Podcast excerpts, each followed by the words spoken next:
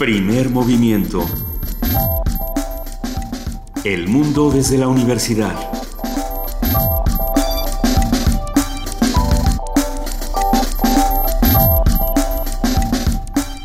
Muy buenos días, son las 7 de la mañana con 3 minutos de este viernes 22 de enero. Hasta la computadora se despertó para celebrar con nosotros que un día más estamos haciendo aquí en Radio UNAM Primer Movimiento. Querida Luisa Iglesias. Querido Benito Taibo, muy buenos días, muy buen día a todos los que nos están escuchando aquí en el 96.1 de FM. En efecto, es viernes y le damos la bienvenida a nuestra jefa de información, Juana Inés de ESA. Muy buenos días, Juana Inés. Buenos días, Luisa. Buenos días, Benito. ¿Cómo están? Muy bien, muy bien. Viendo las, bueno, viendo las noticias. Eh, Agustín Cartens, gobernador del Banco de México, anda diciendo que se acerca una crisis severa.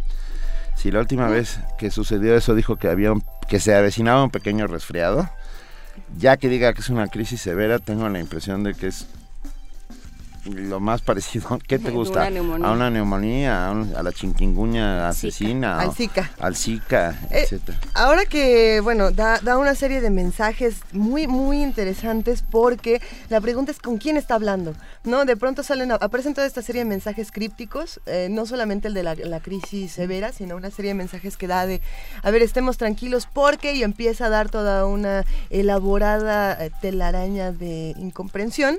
Entonces siempre es bueno preguntarnos cuando se dan este tipo de discursos, cuando se habla de si el dólar llegó a los 19 pesos o no, a quién se le está hablando, quién es quien tiene que estar tranquilo. Y, pues creo que sería interesante irlo discutiendo, ¿no? Cuando, cuando los políticos hablan, cuando los banqueros hablan, ¿a quién, a quién se dirigen? A los, a los empresarios. Los hablan, el indio muere, fue lo que yo pensé inmediatamente. Se, pueden referir a los ciudadanos de a pie, se pueden referir, a los otros políticos, a los empresarios. ciudadanos de a pie. Pues no, precisamente bueno, esa sí, es la pregunta. Sí no, no, no, en este caso no es así. No, en este caso es a inversionistas, digamos. Es, o sea, nosotros no somos interlocutores de cárcel. O sea, claro. y pensando en economía, la economía lo ¿Sabes qué? Me lo imagino como una azafata de, de avión, ¿no? Diciendo cómo hay que inflar el chaleco salvavidas con la boca, por supuesto. Pero versión inversionistas que nadie entiende. Sí. Ah. Y el asunto también es, pensemos que la economía siempre es un asunto de interpretaciones y también expectativas. De hecho, la, economía se basa en expectativas. Y pensando en eso, también deberíamos dirigirnos a los ciudadanos de a pie cuando damos estos mensajes, porque mucha, buena parte de esa economía nosotros también la movemos cuando decimos, ya me dio un ataque de pánico, voy a cambiar todo mi dinero Estás diciendo algo absolutamente subversivo y, y, lo agradezco. Bueno, la ah, subversión entraría en... nosotros también formamos parte de la economía. Pues por supuesto, y, alguien tendría que hablar con todos nosotros, pero nadie lo va a hacer. Ah, nadie lo va a hacer porque no, nos, no somos tomados en cuenta y ah. se les olvida que formamos parte de... No, no, se les olvida que somos los motores de las economías. O sea, que sin el pueblo y que sin los ciudadanos no existen esas economías. Sí, si bien la nota es el dólar a 19 pesos, lo que sigue es nosotros... el dólar a, el petróleo a 18. ¿Qué vamos a hacer nosotros? ¿Qué vamos a hacer para que si está en 20 pesos no sea algo que nos tenga que dejar, entre comillas, tranquilos? No, no, no, no, bueno, yo... No, yo creo que no hay manera de que no, nos No hay manera, no hay manera. Pero bueno, aquí estamos en primer movimiento y tenemos mucha, mucha información. Tenemos incluso hasta buenas noticias para todos ustedes. Vamos a arrancar con el Centro Universitario de Teatro y estará con nosotros Mario Espinosa Recalde, el director, del centro, hablándonos sobre el estado general de la escuela, porque ya es escuela, y los proyectos para este 2016. Esas son buenas noticias. En nuestro viernes de ocio vamos a hablar de esta obra de teatro que les va a gustar muchísimo, La mujer que mató a los peces. En el estudio van a estar Clarisa Maleiros, ella es directora de escena, actriz y docente en el Centro Universitario de Teatro. Y bueno, ella comparte junto con Juliana Feisler la dirección artística de La Máquina de Teatro. También va a estar aquí en la cabina María Sandoval, ella es artista escénica, actriz y locutora, una de las voces emblemáticas eh, de nuestra emisora de Radio UNAM desde hace 16 años. Y bueno, será todo un placer convivir con ellas esta mañana. Por supuesto, luego tendremos a la Dirección de Literatura con su directora Rosa Beltrán hablándonos sobre los placeres y los días, este nuevo libro de Alma Guillermo Prieto que a mí me recuerda tanto a los días y los años, o sea, es curioso, pero bueno, vamos a preguntarle de dónde, de dónde, si sabe de dónde surge este, este título. Eh, como lo hacemos todos los viernes, vamos a platicar con nuestros amigos del antiguo Colegio de San Ildefonso. Hablaremos con Guillermo Olivera. Él es integrante del colectivo Extraños en el Tren. Esto que hemos platicado desde semanas anteriores, eh, que van a presentar eh, un ciclo que se relaciona con Alfred Hitchcock, que se relaciona con Patricia Highsmith. Entonces, bueno, vamos a hablar de la noche de museos y este colectivo Extraños en el Tren. En, sobre las 8.20 de la mañana tendremos nuestra nota nacional y esta cabina se de manteles largos para recibir al maravilloso poeta y activista Mardonio Carballo, para hablarnos sobre qué tan nacional resulta la entre comillas, lengua nacional. Hemos dicho hasta el cansancio que vivimos en un país pluricultural, multilingüe, pero por, para los efectos prácticos hay legisladores que no lo tienen claro en lo absoluto. Y por eso es importantísimo que celebremos junto con Mardonio Carballo este triunfo, este amparo, así es. Que, que, hay que seguir, no, no, no se debe dejar hasta ahí, hay, hay que seguir trabajando. Y va a hablar en náhuatl, por supuesto, para demostrar que en esta emisora se pueden hablar en lenguas nacionales. En nuestra nota internacional vamos a hablar de la emergencia económica en Venezuela. Hablaremos con Tomás Estraca, él es historiador, profesor de la Universidad Católica Andrés Bello en Caracas, Venezuela. Y bueno, hay, hay que preguntarnos qué está pasando en otros países también. Viernes de cine con la Dirección General de Actividades Cinematográficas. Estará con nosotros, por supuesto, Guadalupe Ferrer, hablando, ya, ya lo decíamos ayer o antes de ayer, de la muerte del gran Ettore Scola, un gran, gran maestro del cine italiano. Eh, eh, yo digo que es el último de los neorealistas, a ver qué dice ella, porque a lo mejor tiene otra versión, pero las películas de Scola nos marcaron para siempre jamás. Será, será una deliciosa conversación con Guadalupe Ferrer. La poesía necesaria esta mañana me toca a mí. Muy bien, Luisa, ¿ya estás lista? Estoy lista, pero siempre es, es bien recibido el hashtag Poesía Necesaria con algún poema que nos recomienden. Por favor, estamos en arroba P Movimiento, en diagonal Primer Movimiento UNAM y en el teléfono 55 36 43 39. Esperemos que podamos hacer crecer entre todos esta antología sonora. Y como nosotros somos tercos, en esta mesa del día de hoy, ópera en lenguas indígenas con Edith Ortiz, soprano, intérprete en lenguas mexicanas, y el maestro César Hernández Valencia, guitarrista. Ópera en lenguas indígenas, me parece que es, mixteco, ¿no? Lo, entre, que están haciendo. Entre otros, sí. Entre otros. Eh, estarán con nosotros y vamos a pedirles a ver si nos Ah, no, claro. Ah, ah no, claro. O sea, a eso ah, viene. claro. Oiremos un trozo. Generosamente dijeron que sí, que sí cantaban. Venga, eso lo agradecemos enormemente. Para cerrar el primer movimiento esta mañana platicaremos con Mariana Gándara. Ella es jefa de artes escénicas del Museo Universitario del Chopo y nos va a hablar de este proyecto ¿Quién es el habitante de la casa? Esperemos que disfruten con nosotros de 7 a 10 de la mañana a través del 96.1 de FM. En este momento ya nos vamos a nuestro primer corte informativo del día y le damos la bienvenida a nuestra compañera Cindy Pérez Ramírez. Muy buenos días, Cindy. ¿cómo Muy buenos días. Muy bien, muchas gracias, Luisa, Benito, Juana Inés. Buenos días a todos. Bienvenida. Gracias.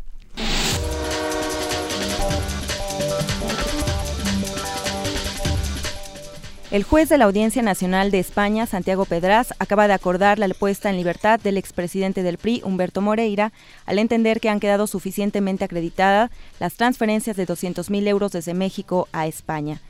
Durante el interrogatorio, Moreira negó cualquier relación con el cártel de los Zetas, como aseguran los investigadores.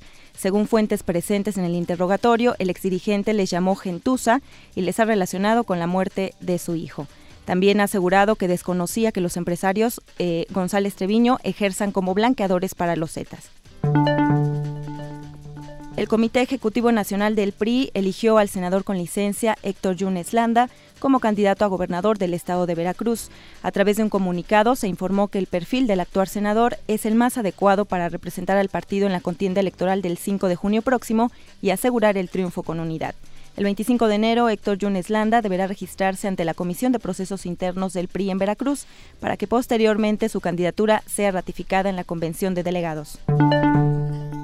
Este jueves el dólar al menudeo se vendió en un máximo histórico de 19.05 pesos, 25 centavos arriba de su cierre récord del día anterior. En la jornada previa la divisa estadounidense cerró en un precio de 18 pesos con 80 centavos.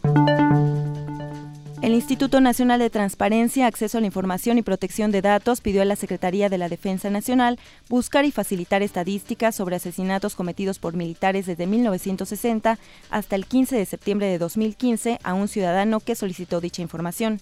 El ciudadano había pedido datos sobre el número de hechos investigados por la Procuraduría General de Justicia Militar por homicidios intencionales, el número de sentencias dictadas con el año y la resolución, el número total de víctimas y el sexo de cada una, así como el total de militares sentenciados y el estado donde ocurrió cada hecho. Ante el requerimiento, la Sedena respondió que no había localizado la información, por lo que ésta resultaba inexistente. El ciudadano presentó un recurso de revisión turnado a la comisionada Patricia Cursin. El INAI buscó información al respecto y encontró 116 recomendaciones emitidas por la CNDH a la Sedena, por lo que se considera que la información solicitada sí existe. En información internacional, más de 100 organizaciones humanitarias piden poner fin a la actual situación en Siria. Más de 120 organizaciones humanitarias y agencias de Naciones Unidas han lanzado este jueves un llamamiento conjunto para exigir medidas inmediatas que alivien la situación de la población afectada por la guerra en Siria. La ONU estima que desde que estallara el conflicto en marzo de 2011, más de 250.000 personas han muerto y un millón han resultado heridas, Además, los enfrentamientos han hecho que más de 4 millones de personas hayan huido del país, mientras 13 millones y medio de desplazados en Siria necesitan ayuda humanitaria. Hasta que no se alcance una solución diplomática a la guerra, las organizaciones humanitarias sugieren emprender acciones prácticas, como permitir el acceso sin impedimentos a las organizaciones para que puedan suministrar ayuda a toda la población. Otras recomendaciones son treguas que faciliten la entrega de alimentos y la vuelta de los niños a la escuela, así como el cese de los ataques contra infraestructuras civiles o el levantamiento inmediato de los sitios sobre ciudades. El llamamiento se está llevando a cabo en las redes sociales de todas las organizaciones, acompañado de un vídeo de 60 segundos que muestra el impacto de los 60 meses de conflicto en Siria. La ONU anima a toda la población a firmar el llamamiento simplemente compartiéndolo, por ejemplo, vía Twitter o Facebook. Carlota Fluxa, Naciones Unidas, Nueva York. El próximo 4 de febrero será firmado en Nueva Zelanda el Acuerdo Estratégico Transpacífico de Asociación Económica, con el que se pretende fijar las reglas del comercio y las inversiones internacionales en el siglo XXI. Este acuerdo, conocido como el TPP, pretende regular diversas temáticas como el comercio de lácteos, derecho de autor, patentes, inversiones estatales, medio ambiente, entre otras. El TPP está integrado por Australia, Brunei, Canadá, Chile, Japón, Malasia, México, Nueva Zelanda, Perú, Singapur, Estados Unidos y Vietnam, y buscarán que China adapte sus reglas a las del acuerdo.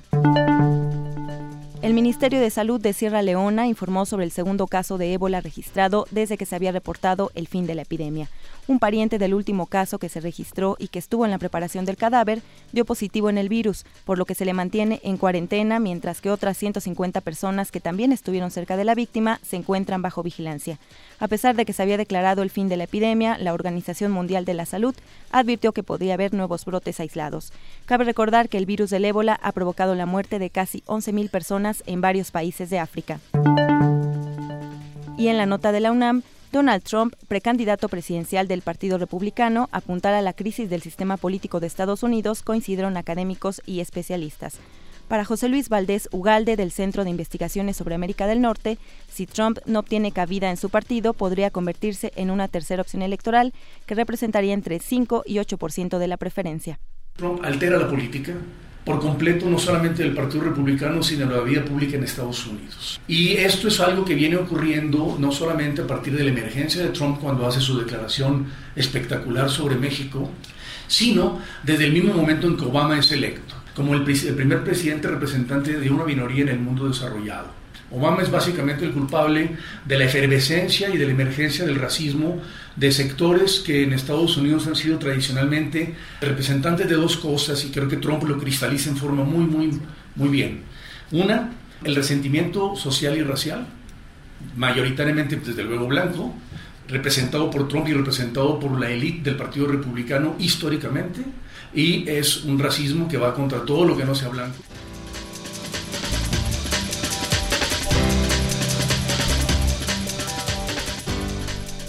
Son las 7 de la mañana con 17 minutos. Millones de gracias a nuestra compañera Cindy Pérez Ramírez por este corte informativo que empezó con esta historia de la libertad a Moreira. Sí, pero no. Sí, pero no. Todavía eh, no se no se resuelve porque está pidiendo la Fiscalía Anticorrupción que se quede en prisión, pero bueno, va, va a resolverse a lo largo, supongo yo, de esta de esta mañana, porque todavía hace un, momento estaba en el interrogatorio. Estaremos al pendiente, Cindy, cualquier cosa, esperamos tu visita aquí en la cabina de Primer Movimiento de Radio Entra cuando quieras, es tu casa. Muchas gracias, muchas gracias. Gracias, Cindy, muy buen día. Muchas gracias, igualmente buen día.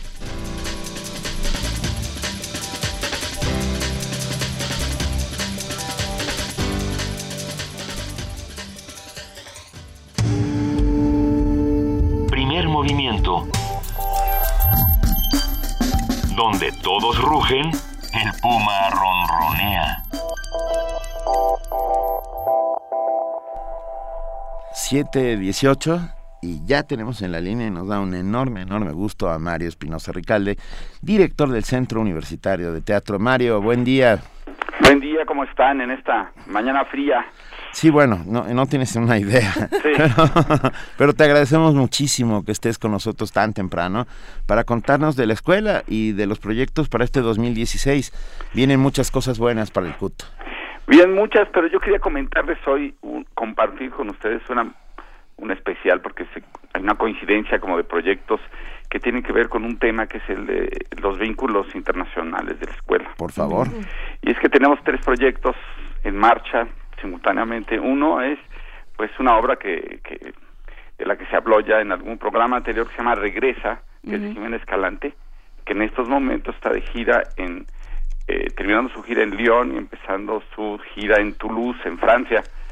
Eh, este es un proyecto de, una, de un equipo mexicano completo, pero con una directora invitada francesa y se presenta ahora de gira. eh, este es como uno de los de las vertientes de este lado internacional. Y por otro lado tenemos eh, una coproducción con una escuela alemana que se llama Ernst Busch, donde la mitad de los actores son alemanes, la mitad son mexicanos, es una obra de Goethe, y que se estrena en el marco del FITU ahora el 6, el 6 de febrero.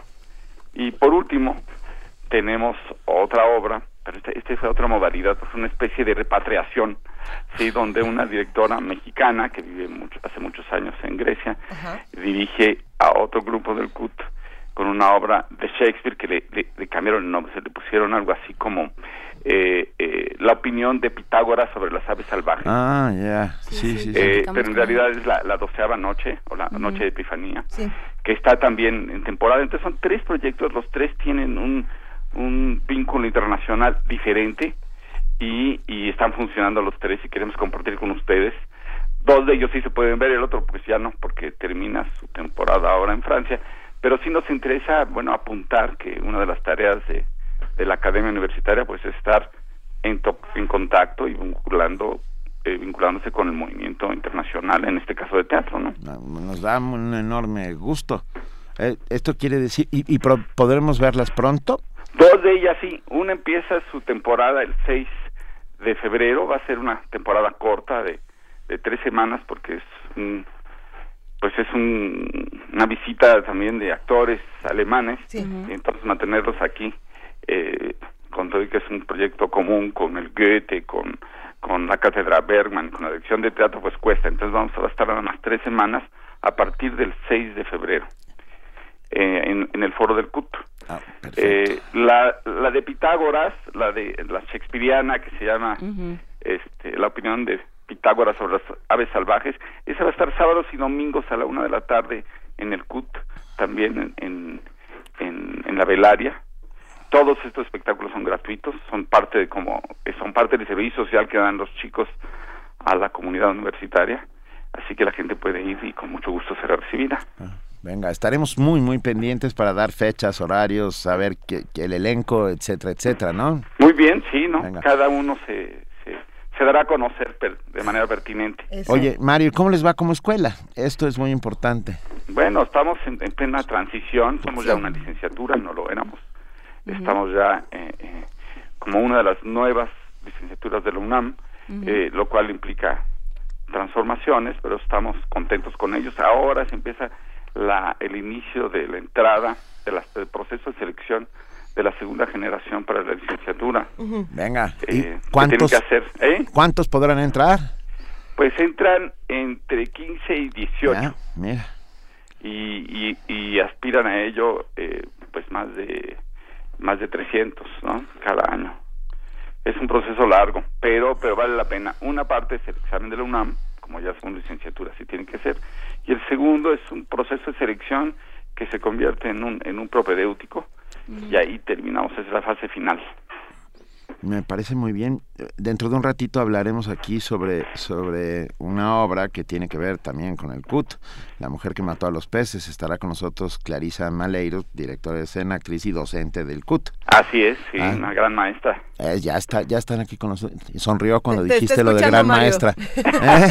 Está aquí con nosotros y te escucha con atención. muy bien Bueno, pues entonces muchos planes para el CUT en 2016. ya iremos Sabemos. platicando de poquito en poquito Bueno, Claro venga, sí. pero nos lo, pero no, hablarás con nosotros, ¿no? claro Venga, te mandamos un enorme abrazo, Mario. un abrazo a todos Gracias, Mario, Mario. Espinosa, director del Centro Universitario de Teatro. Primer movimiento. Donde la raza habla. Viernes de ocio. Una confesión es la puerta de entrada para acceder a los recuerdos de Clarice. Estamos en Río de Janeiro. El mar se escucha a lo lejos y nos anuncia que el viaje está por comenzar. Una propuesta escénica de Clarisa Maleiros nos confronta con la necesidad de repensar nuestra relación con la naturaleza y enfatiza la importancia de respetar los derechos de los animales, de tal modo que las niñas y los niños no sean condenados a un futuro devastado por la codicia y la ignorancia que aún determina nuestra convivencia con las demás espe- especies. Recordemos eh, hace dos días cómo el manglar de Tajamar fue destruido y con ello todo un hábitat y con ello eh, parte del futuro. Así es. La obra, esta obra en particular, se titula La mujer que mató a los peces. Su autora, una de estas mujeres que nos encanta recordar aquí en primer movimiento, es Clarice Lispector. Ella escribió esta historia para explicar a su hijo por qué dejó morir a sus peces de colores. Fue por error, solo fue un descuido que tuvo graves consecuencias para los pobres peces. Pero ella nunca habría hecho algo así, porque le encantan los animales y por eso cuenta la historia de su vida a través de los animales, uno que tuvo y otros que solo conoció, con anécdotas tristes, divertidas, sentimentales o trágicas, muy al estilo de Clarice Lispector, esta autora brasileña. Para platicar con nosotros sobre la adaptación de esta obra de Clarice Lispector, sobre las posibilidades del teatro infantil, sobre la puesta en escena, hoy nos acompaña Clarisa Maleiros, directora de escena, actriz y docente en el Centro Universitario de Teatro, que comparte junto con Juliana Fessler la dirección artística de La Máquina de Teatro. Clarisa, bienvenida. Ah, muchas gracias, buenos placer. días. Gracias. Aquí en la cabina de Radio UNAM también se encuentra... Pero no viene sola, sí. Exacto, no viene sola. También se encuentra María Sandoval. Ella es artista escénica, actriz y locutora, hay que decirlo. Ella es una de las voces emblemáticas de Radio UNAM desde hace 16 años y para nosotros, como siempre, es un verdadero placer platicar contigo. María, muy buenos días, bienvenida. Buenos días, muchas gracias por la invitación. Arranquemos. Estamos, estamos muy contentos. Vamos a ver. ¿Cómo fue la adaptación de esta obra de Clarice Lispector? Pues eh, el punto de partida es este cuento, pero no solamente un cuento, ¿no? La mujer que mató a los peces y mm, entonces empecé a trabajar con los actores de la máquina de teatro y aquí está María para que es testigo de eso. Empezamos a trabajar sobre un poco la historia, la biografía de Clarice Lispector, junto con algunos de sus cuentos que ella escribió, como mencionaron, para sus hijos Pedro y Paulo. Entonces, a partir de improvisaciones y también de la aportación, ¿no? evidentemente literaria de mis actores, fuimos construyendo esta red que cuenta, ¿no? como espina ¿no? dorsal, él, la mujer que mató a los peces, pero también algunas anécdotas de la vida personal de Clarice Lispector y uno u otro detalle de otro, otro de, de sus cuentos. Entonces, a partir de este ejercicio muy teatral, que decir, de la creación en vivo con los actores, fuimos resolviendo lo que viene a ser una gran, un gran enigma, que es cómo poner Clarice Lispector en vivo. Sí. Eh, y, y supongo que lograron desentrañarla. Sí, sin duda. Y creamos un espectáculo pues muy dinámico, eh, enfocado por, a niños, desde niños pequeños, porque la relación con los animales desde mi punto de vista personal, es algo que a los niños es muy importante, ¿no? Es un, un, lazo afectivo que se construye desde que eres muy chiquito. Hay familias donde los animales son parte de la familia, ¿no? Uh, integral desde, desde el inicio de la vida de uno. Este es el caso de mi familia. Entonces, creo que a partir de eso um, se construye una, pues una distinta relación con la naturaleza. Me, parece bien interesante cómo esta obra también eh, llega con la, publicación de estos cuentos para niños de Clarice Lispector, que sacó con Aculta el año pasado y es el de cómo nacieron las estrellas, creo que es el primero que sale, también sale el de la vida de la gallina, ¿no? La vida íntima de Laura. De Laura, que se cuenta como desde los ojos. ¿La vida secreta la vida o es la, vida íntima? Bueno, es el relato de la vida de una gallina. De una gallina y de Laura.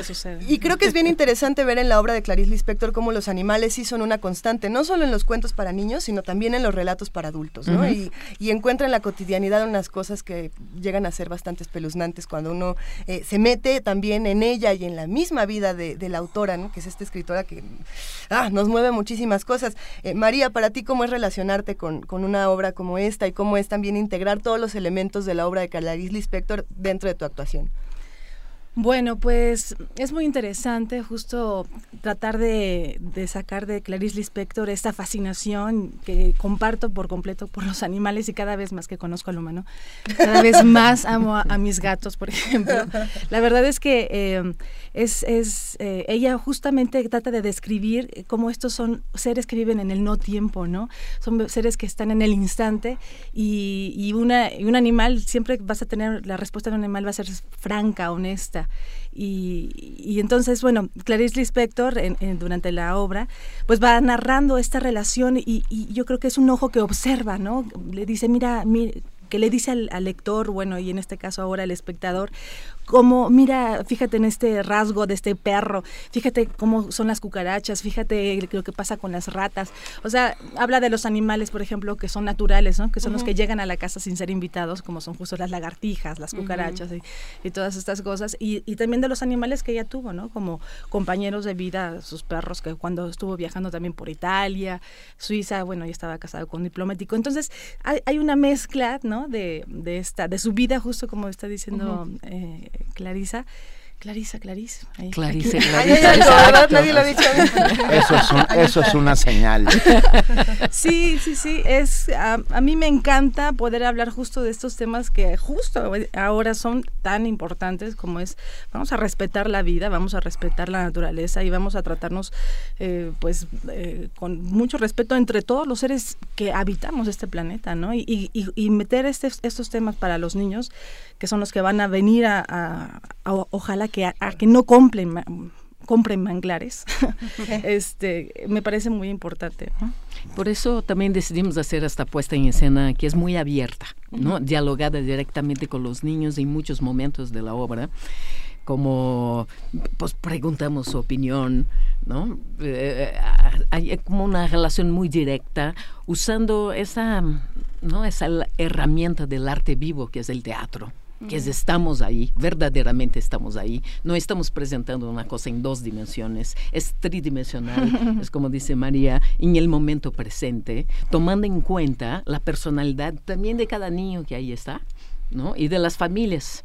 Entonces estamos desarrollando muchas campañas, por ejemplo, una de ellas es que si llevas dos Tetra Packs, le damos dos por uno en taquilla.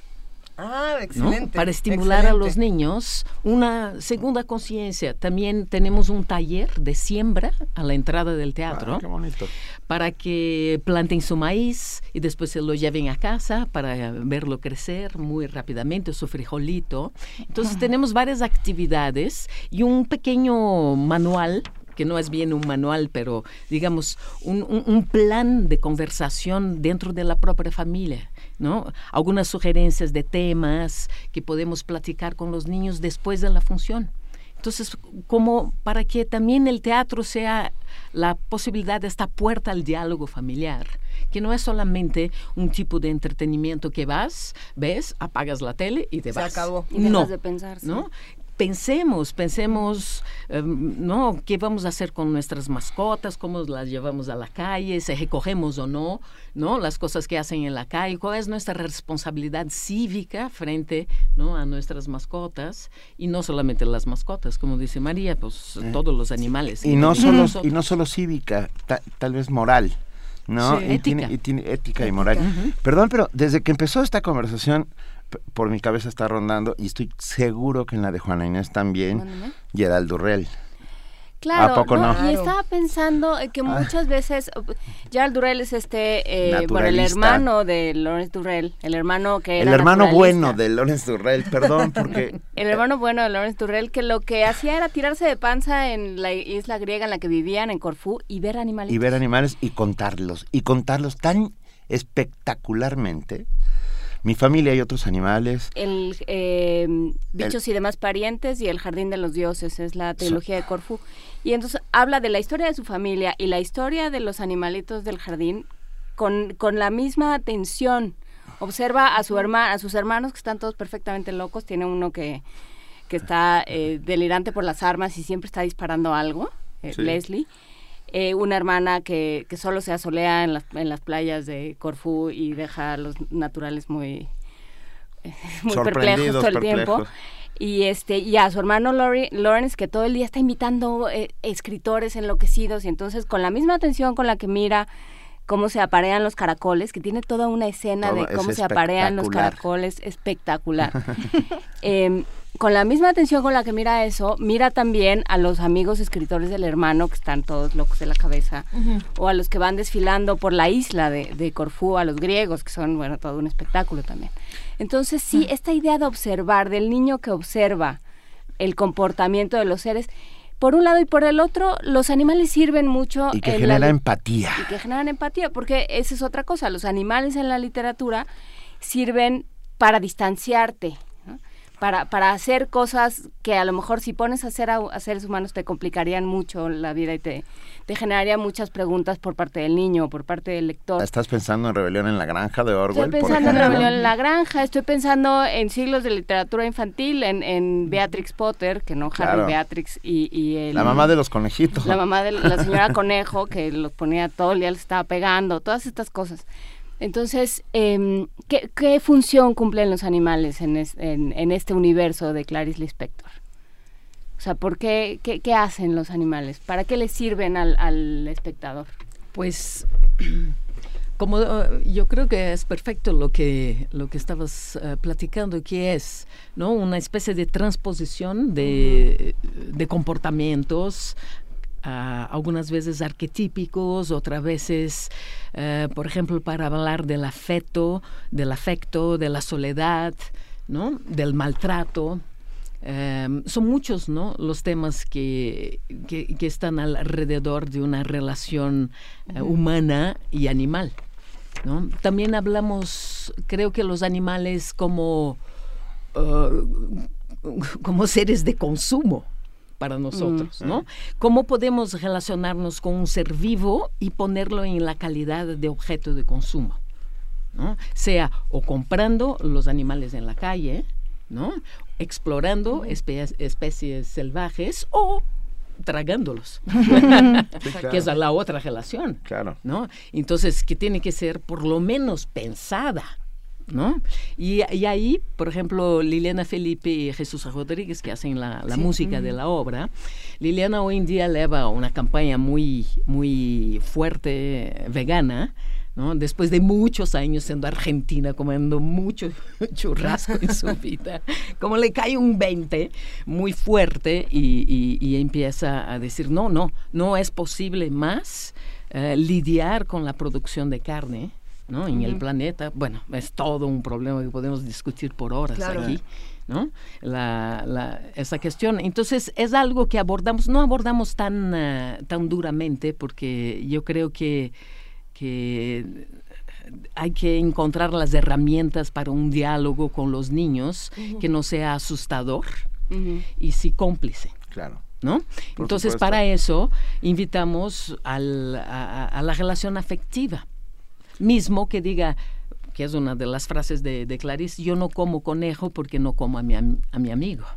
Exacto. Entonces, dentro de un juego muy amistoso, muy efectivo, vamos creando ¿no? canales de reflexión sobre la importancia de tener una posición al respecto de eso. ¿no? Y también buscando que los niños nos aporten ideas. Creo que nosotros ya valió. de alguna manera, nuestra relación con el planeta, podemos justificar nuestra manera de consumo en manera, eh, de, una forma muy poco digamos, sensible. Pero los niños tienen, no, nos pueden enseñar algo, que no sé muy bien qué es.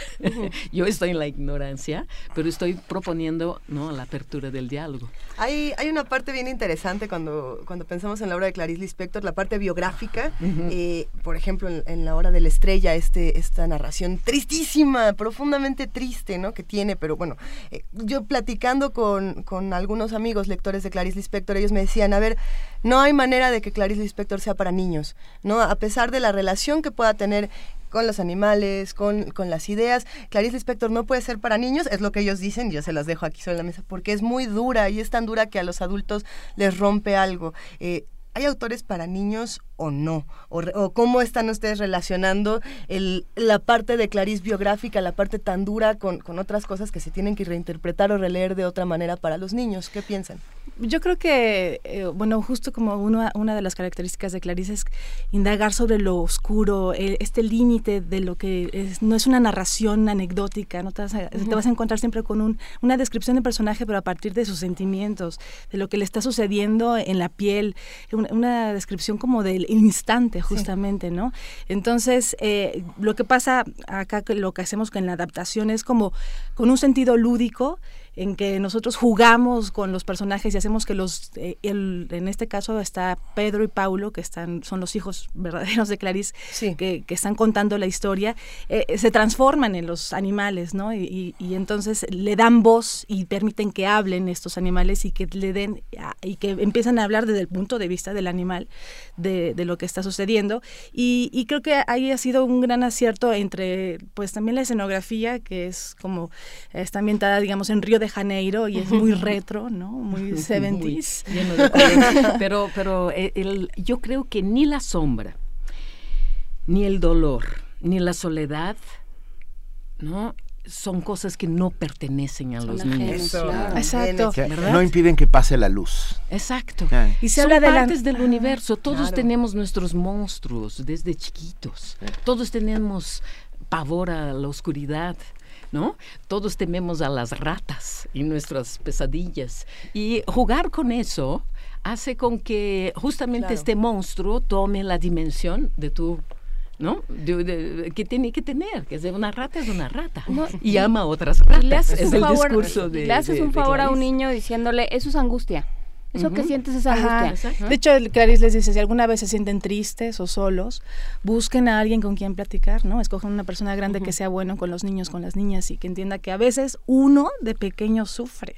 O sea, y es normal, ¿no? Estamos, eh, entonces creamos empatía en ese sentido con esta sensación de, por ejemplo, cuando pierde a lo mejor a, una mascota, que a un animalito, ¿no? Claro. A ver, Clarisa Maleiros, María Sandoval, cuéntenos cómo, dónde, quiénes, ¿Qué hacemos? ¿Cuándo y a qué hora? Prepárense. Estamos todos los domingos hasta el 13 de marzo a la una de la tarde en el Teatro Helénico. Esto está en Avenida Revolución 1500. Es Colonia Guadalupeín, en el sur de la ciudad. Em, los precios son muy accesibles, ¿no? Y tenemos esa promoción de dos tetrapacks Vacíos, claro. Vacíos. Sí, y limpios. Vamos por la basura. No van a llevar ahí su leche o su juguito. o sea, lo toman.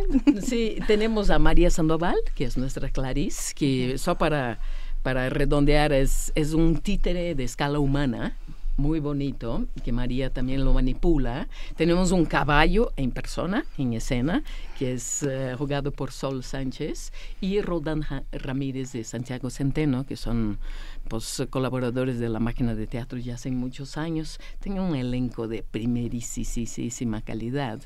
¿no? Un despliegue de energía y tenemos ahí la colaboración artística de Juliana Faesler, Erika Gómez en la producción. Entonces estaremos hasta el 13 de marzo, todos los domingos a la una. Y hoy nos van a regalar algo, ¿verdad? Sí. Venga.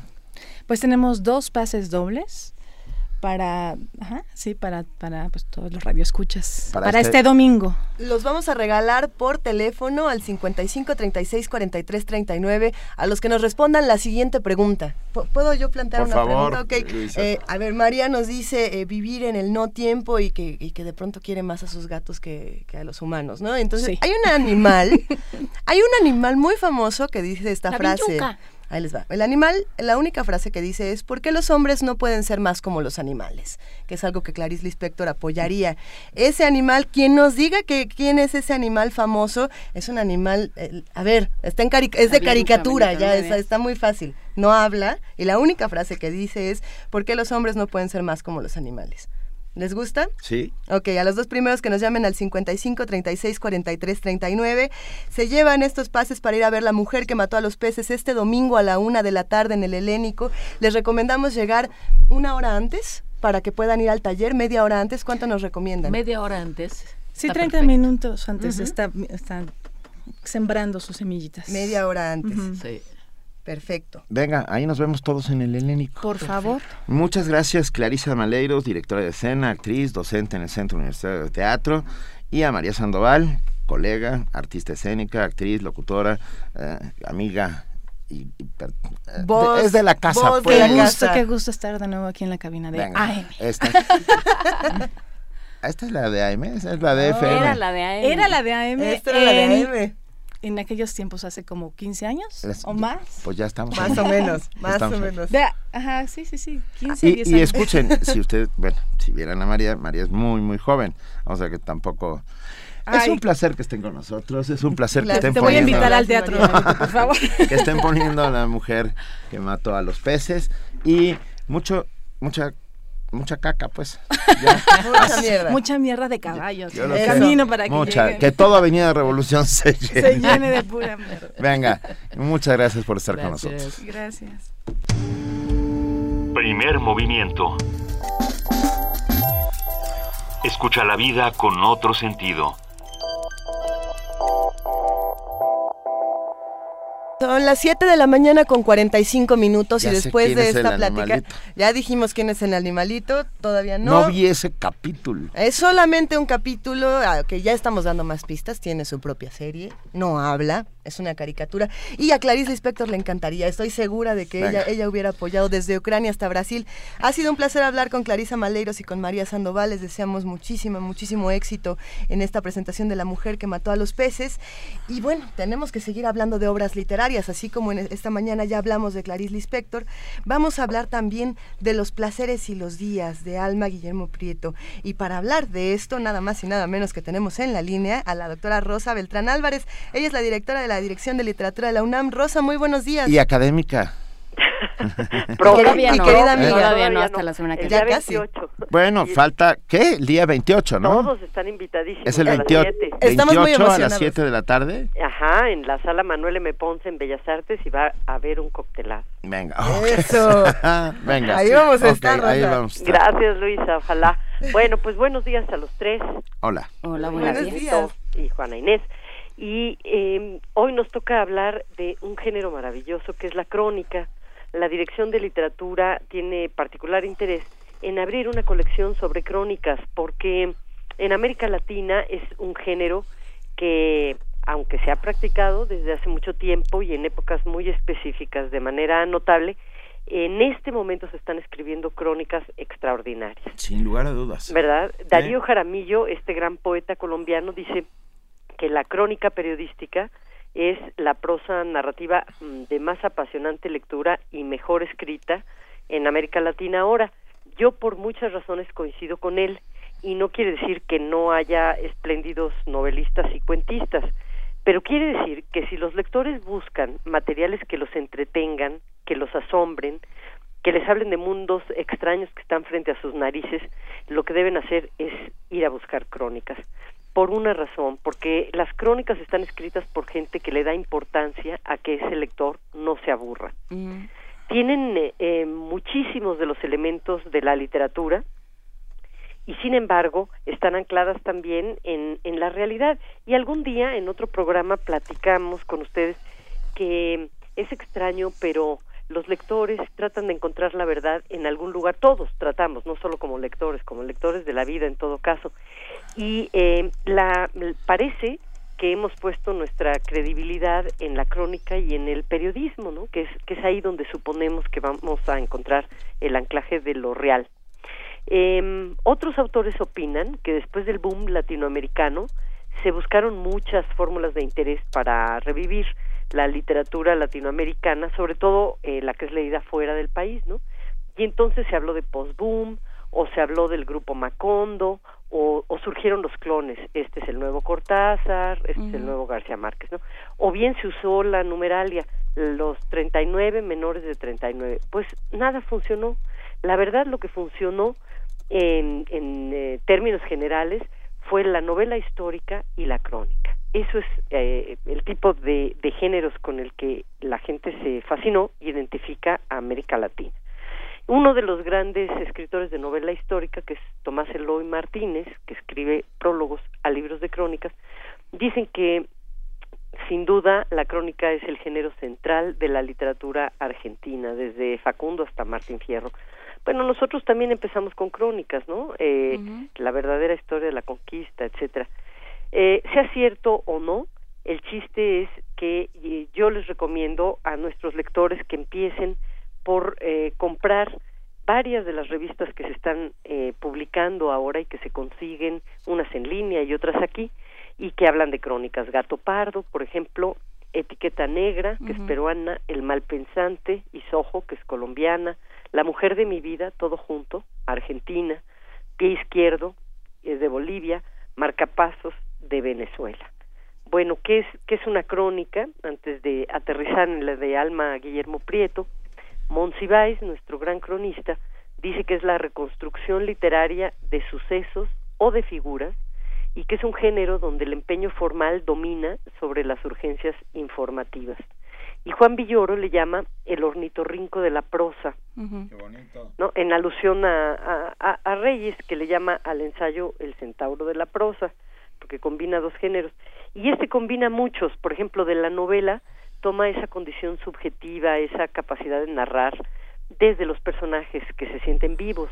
Del reportaje toman los datos inmodificables, eh, y el sentido dramático en un espacio corto lo toma del cuento, de la entrevista los diálogos y del teatro moderno la forma de montarlos.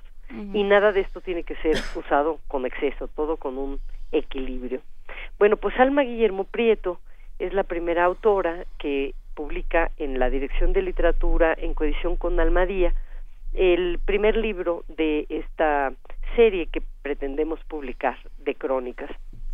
Yo creo que no nos da el tiempo de esta cápsula para hablar de este maravilloso libro, pero eh, déjenme decirles nada más como para abrir boca que Alma Guillermo Prieto es eh, la mejor cronista mexicana que sin embargo escribe en inglés, ella publica en el New Yorker y en otras revistas por allá en Estados Unidos y después eh, traduce sus crónicas memorables y todas tienen lugar en América Latina. Las que están incluidas en Los placeres y los días tienen que ver con música y tienen que ver con eh, las distintas experiencias que Alma, habiendo sido bailarina, tuvo en eh, diferentes sitios donde se tocaba la música.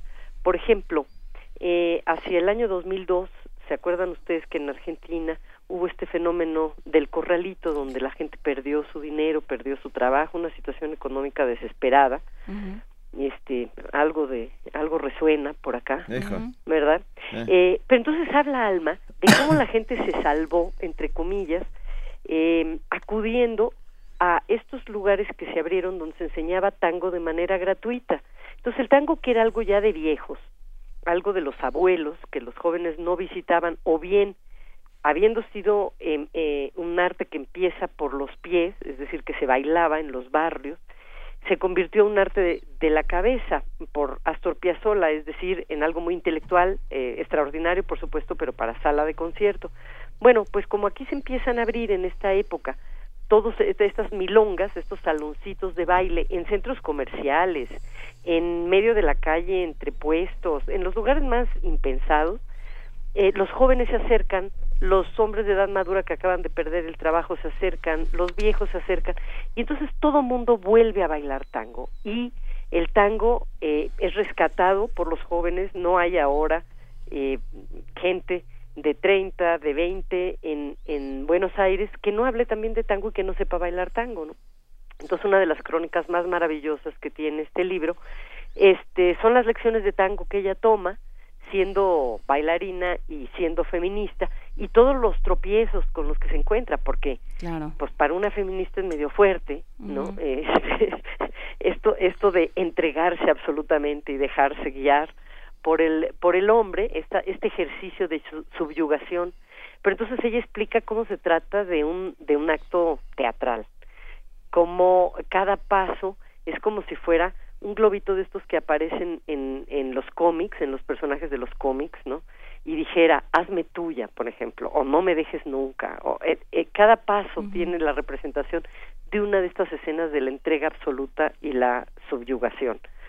Eh, yo les recomiendo muchísimo a ustedes, a nuestro audio auditorio, a nuestros radioescuchas, que busquen los placeres y los días de Alma Guillermo Prieto, en las librerías de la UNAM, ya empezó a circular, y también a través de nuestra página www.literatura.unam.mx.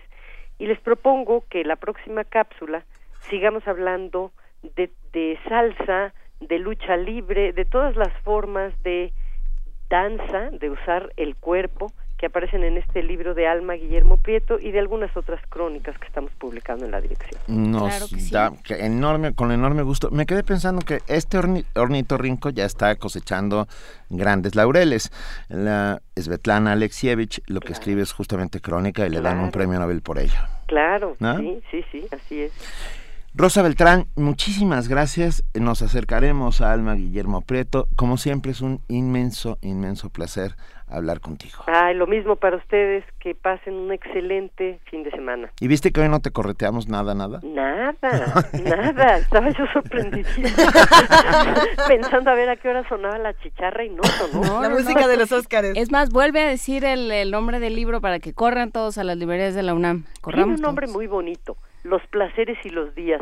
Y es que todas las crónicas tienen que ver con algo placentero, que empezó con una crisis económica o que empezó con una circunstancia desafortunada y terminó en el rescate que hizo la gente, eh, que hizo la ciudadanía a través del el uso del cuerpo. Por eso es padre también. Pero además tiene una, una relevancia particular en, en este momento, la idea de, eh, de reconstruirse a través del arte, de reconstruir una sociedad a través del arte, del cuerpo, del, del, del poner la atención en otro sitio. De formas imaginativas que hagan comunidad, ¿no? No, no tiene que ver ni con mercadotecnia, no tiene que ver, este, pues sí, nada más con entrarle a estas leyes capitalistas que de pronto con la subida del dólar parece que, que pues que ya nos perjudicaron la vida, pero hay algo más. Hay otros lugares que no hemos mirado, que podemos empezar a mirar. Luis Ríos dice, y dice bien, no podemos vivir como si la belleza no existiera. Es, eso hay que buscarlo. Un enorme abrazo, Rosa Otro para ustedes. Muchas gracias. Antes de irnos muy rápidamente, peces en el helénico. Lo repetimos, tenemos a los ganadores de las mujeres, de los que se llevaron los boletos, es que se nos cerró por un momento el micrófono, ah, pero aquí estamos, aquí Venga, estamos. muy rápidamente, Eugenio González Franco y Alejandro Espinosa Rivera. Eh, los dos ya se van a ver la Los dos supieron que era la Pantera Rosa, el ah, personaje. La Pantera Rosa solamente habla un capítulo y en dice el capítulo por qué del los arca, hombres ¿no? pueden ser más por los animales. Así es. Y miren, que bueno, Fundación México Azul regala dos libros a la comunidad de primer movimiento de historias e imagen de, Coyoacán, de Guillermo Mendoza. Está muy bello ese libro, por favor, eh, no, no hagan caso omiso de esta. La este primera imagen es, es, Diego Rivera en el Anahuacal y en todos sus salvajes. También por teléfono. Órale, estos dos libros de historias e imagen de Coyoacán al 55 36 40. Hoy estamos regalando desde temprano. 55 36 43 39 a los dos primeros que nos digan México Azul. Primer movimiento movimiento. Donde la raza habla.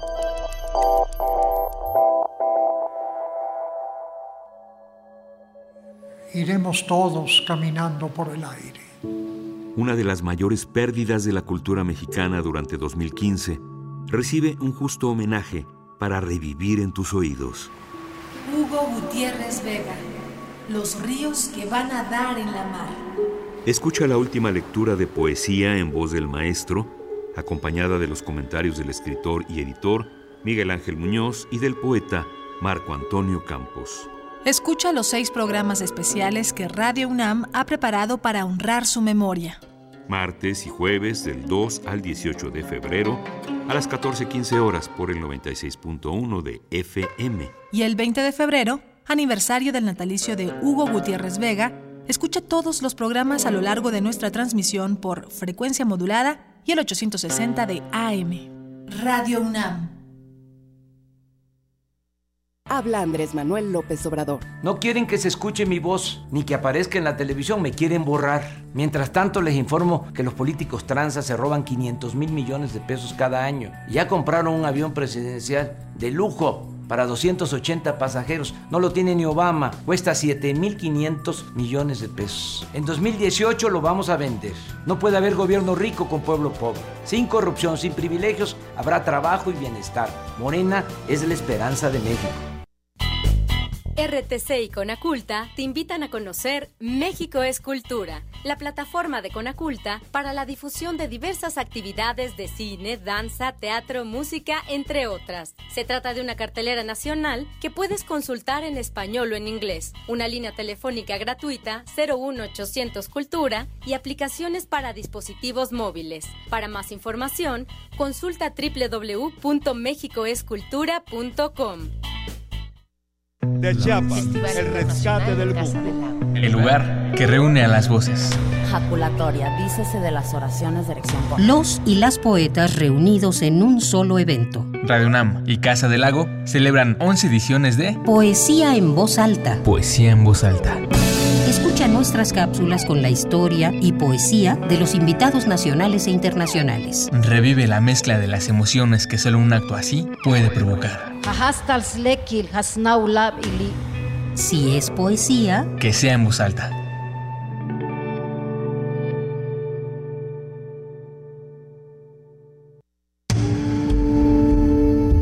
Primer movimiento. Información azul y oro. Son las 8 de la mañana, les recordamos nuestras redes sociales, estamos en arroba P Movimiento, en diagonal, primer movimiento UNAM, y para que se lleven libros o boletos, estamos en el 55 36 43 39. Nos vamos ahora a nuestro corte informativo de las 8 de la mañana, le damos la bienvenida a nuestra compañera y amiga Elizabeth Rojas. Muy buenos días Elizabeth, bienvenida. Gracias Luisa, buenos días, buenos días Juana Inés, buenos días a todos. Buenos días.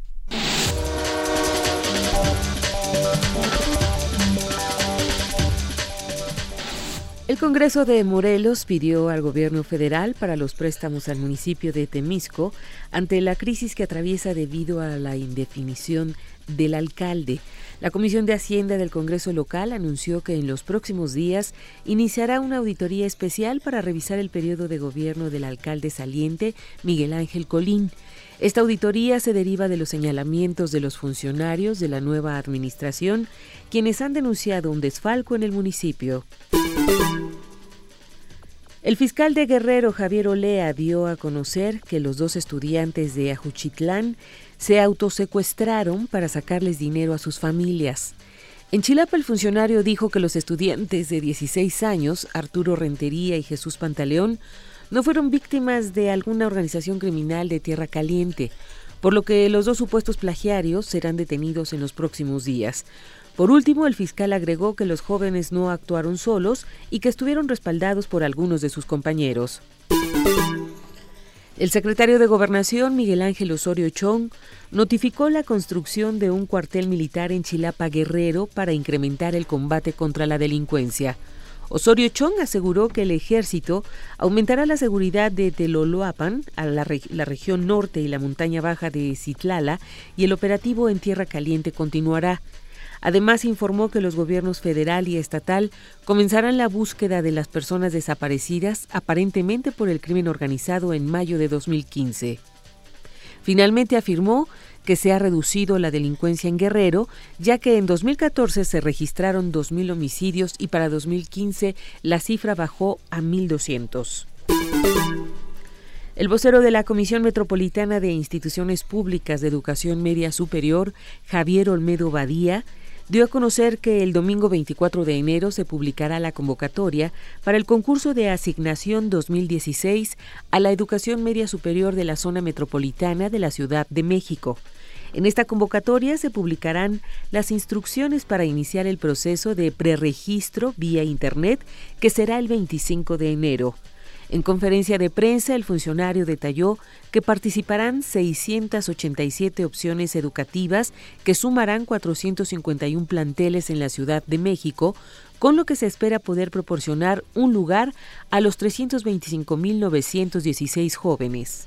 La Comisión Metropolitana de Instituciones Públicas de Educación Media Superior, la COMIPEMS, publica esta convocatoria y el instructivo que corresponden a la invitación a los estudiantes de tercer grado de secundaria y a otras personas interesadas en cursar el nivel de bachillerato para participar en este concurso. Olmedo Badía recalcó que todos los solicitantes tendrán un lugar, aunque dijo no todos quedarán en su primera opción, ya que eso sería imposible. La Comisión de Asuntos Migratorios de la Cámara de Diputados busca expedir la ley de fondo de migralidad con la que se busca dotar de recursos a los estados para la atención de migrantes repatriados. El monto inicial sería de mil millones de pesos y serviría para crear programas e incluso empleos a ese sector de la población. Además, serían adicionales a los asignados en el presupuesto de egresos de la Federación. Cabe resaltar que durante los primeros seis meses de 2015, el Departamento de Seguridad Nacional de Estados Unidos pidió la deportación de 22.538 mexicanos. Pablo Curi Morales, subsecretario de Prevención y Promoción de la Salud, informó que a finales de enero iniciará una campaña publicitaria contra el virus Zika ya que se estima que aumentaron los casos de contagio. La campaña tendrá un costo aproximado de 800 millones de pesos y también incluirá la compra de insecticidas, promoción de la salud y atención médica. El contagio del virus Zika Ocasiona síntomas como fiebre, conjuntivitis, dolor de cabeza, dolor muscular, salpullido, comezón y escalofríos. Se transmite por la picadura del mosco Aedes aegypti, mismo que transfiere el dengue y el chikungunya. Las mujeres embarazadas representan un problema mayor ante el contagio, ya que se piensa que el virus Zika produce microcefalia a los bebés. Actualmente no existe una vacuna contra el virus, por lo que el tratamiento se limita a aliviar los síntomas. En información internacional, luego de las conclusiones presentadas por Gran Bretaña sobre la investigación realizada en torno a la muerte del espía ruso Alexander Litvinenko, que señalan al presidente Vladimir Putin como el que aprobó el asesinato con Polonio 210, el Ministerio de Exteriores ruso lamentó la politización del caso que ensombrece las relaciones bilaterales. María Zaharova, portavoz del Ministerio de Exteriores ruso, aseguró que dicha investigación estuvo políticamente motivada, por lo que no esperan, esperaban un resultado objetivo e imparcial. Mientras que Andrei Lugovoy, diputado y exagente ruso al que la investigación británica acusa junto al empresario Dmitry Kupton como los asesinos de Litvinenko, aseguró que estas acusaciones son absurdas. Señaló que los resultados de la investigación confirman nuevamente la posición antirrusa de Londres y su poco deseo para establecer la verdadera causa de la muerte del exespía ruso. Al igual que Dinamarca y Suiza, Alemania también solicitará a los demandantes de asilo la entrega de sus objetos de valor y de 350 a 750 euros en efectivo para cofinanciar su estancia. El comisionado para la integración del gobierno, Aidan Sogus, señaló que a pesar del rechazo que puede generar esta medida, evitará situaciones de agravios comparativos con los dependientes de las ayudas sociales. Amnistía Internacional difundió un informe elaborado conjuntamente con el organismo Watch en el que señala que los más grandes fabricantes de teléfonos celulares y varias empresas automotrices trabajan con productores de baterías que adquieren su materia prima de minas donde se explota el trabajo infantil. El informe detalla que empresas como Apple, Samsung, Sony, Microsoft, Volkswagen y Daimler no realizan las pruebas básicas que garantizan que el cobalto usado no es extraído por menores en la República Democrática del Congo. El director ejecutivo de Watch, Emanuel Umpula, lamentó que las condiciones de abuso que se vive en las minas no estén al alcance de la vista y de la mente de los consumidores, quienes agregó, en el mercado global actual no tienen idea de las condiciones en que fabrican y ensamblan los artículos que usan. Expertos abogan por la preservación y revitalización de las lenguas indígenas. Las lenguas indígenas son fundamentales para asegurar la transmisión de la cultura, las costumbres y la historia de los pueblos autóctonos, pero muchas están al borde de su extinción.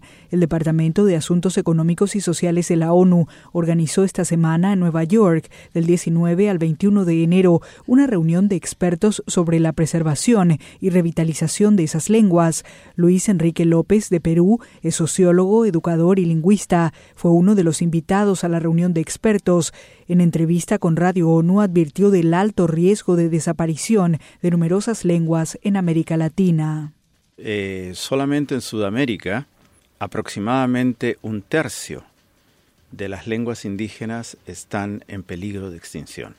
¿Qué quiere decir esto? Que hay lenguas que tienen muy pocos hablantes, cuatro, cinco, una docena, veinte personas, ya mayores que las hablan, eh, que las lenguas han perdido su función natural de transmisión intergeneracional, de ser pasadas en el hogar. El encuentro se celebró bajo recomendación del Foro Permanente para las Cuestiones Indígenas, con el objetivo de destacar buenas prácticas y explorar las oportunidades que proporcionan las tecnologías de la información y la comunicación en este campo. Rocío Franco, Naciones Unidas, Nueva York. Henry Ramos Ayub, presidente de la Asamblea Nacional de Venezuela, declaró en desacato a ministros de Nicolás Maduro por no comparecer ante el Parlamento. La Asamblea solicitó la asistencia de algunos ministros para interrogarlos sobre el decreto de emergencia económica presentado por el presidente de Venezuela.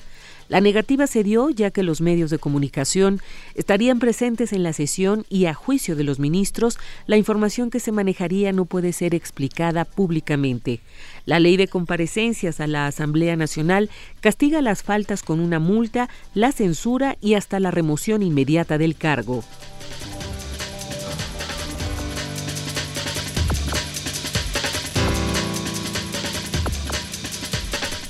Muchas gracias a nuestra compañera Elizabeth Rojas por este corte informativo de las 8 de la mañana. Nos vemos a las 9, Elizabeth. Hasta el rato, Benito. Buenos días. Muy buen día.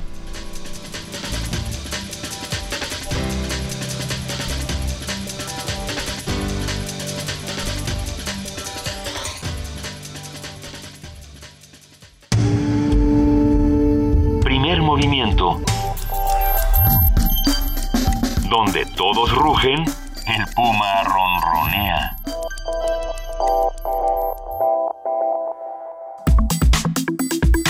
Nota Nacional.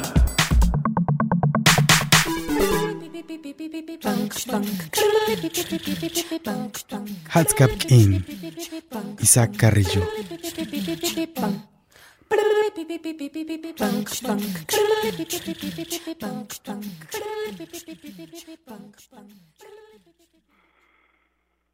Hatskap k'ine chokosakan yetel sakpet. Utial gelele k'eyem ik yetel ta'ab. Chumuk k'ine bu'ul wa yetel uja ilch'e'en. Okna k'ine kalanta ba. Tech.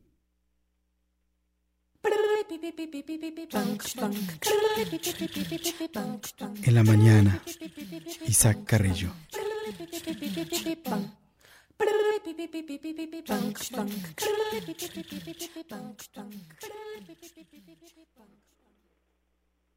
En la mañana atole caliente y tortillas cocidas por un lado. Para el descanso, pozole, sal y chile. Al mediodía, frijoles, tortillas y agua de pozo. En la noche, cuídate. Tú.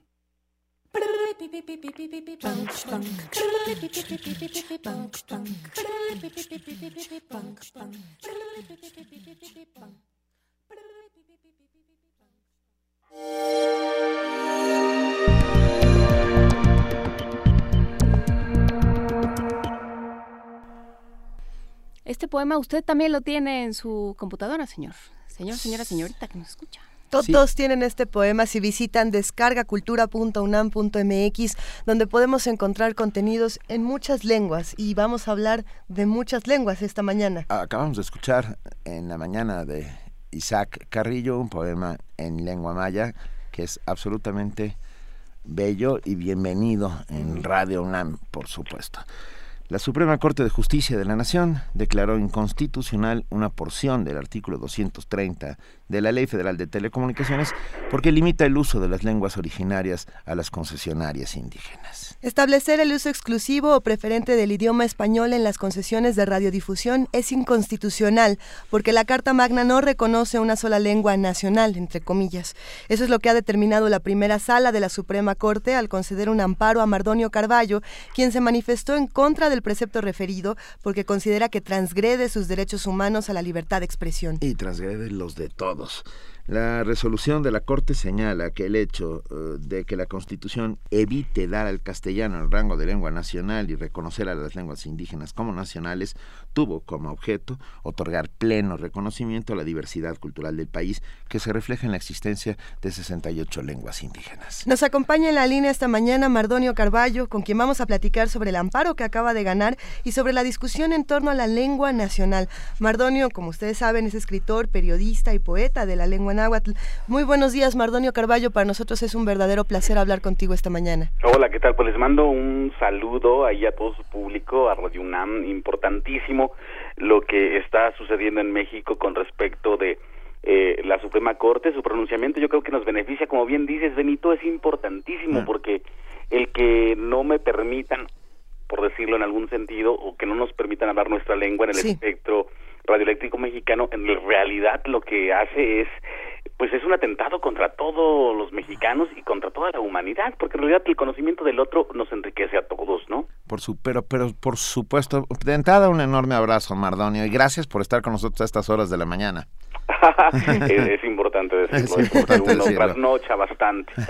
Oye, Mardonio, a ver, contra ¿Cómo fue el amparo exactamente? ¿Contra qué te amparaste? Mira, el, en 2014, en esas reformas tan cacareadas con respecto de la administración peñanetista, bueno, sucedió que, bueno, son tres, la educativa, la energética y la, eh, y la de telecomunicaciones. En este aspecto hubo se encendieron focos rojos porque había un artículo que es el artículo 230 de la ley de telecomunicaciones, de la ley Telecom como se le conoce, que otorgaba el carácter de lengua nacional al castellano.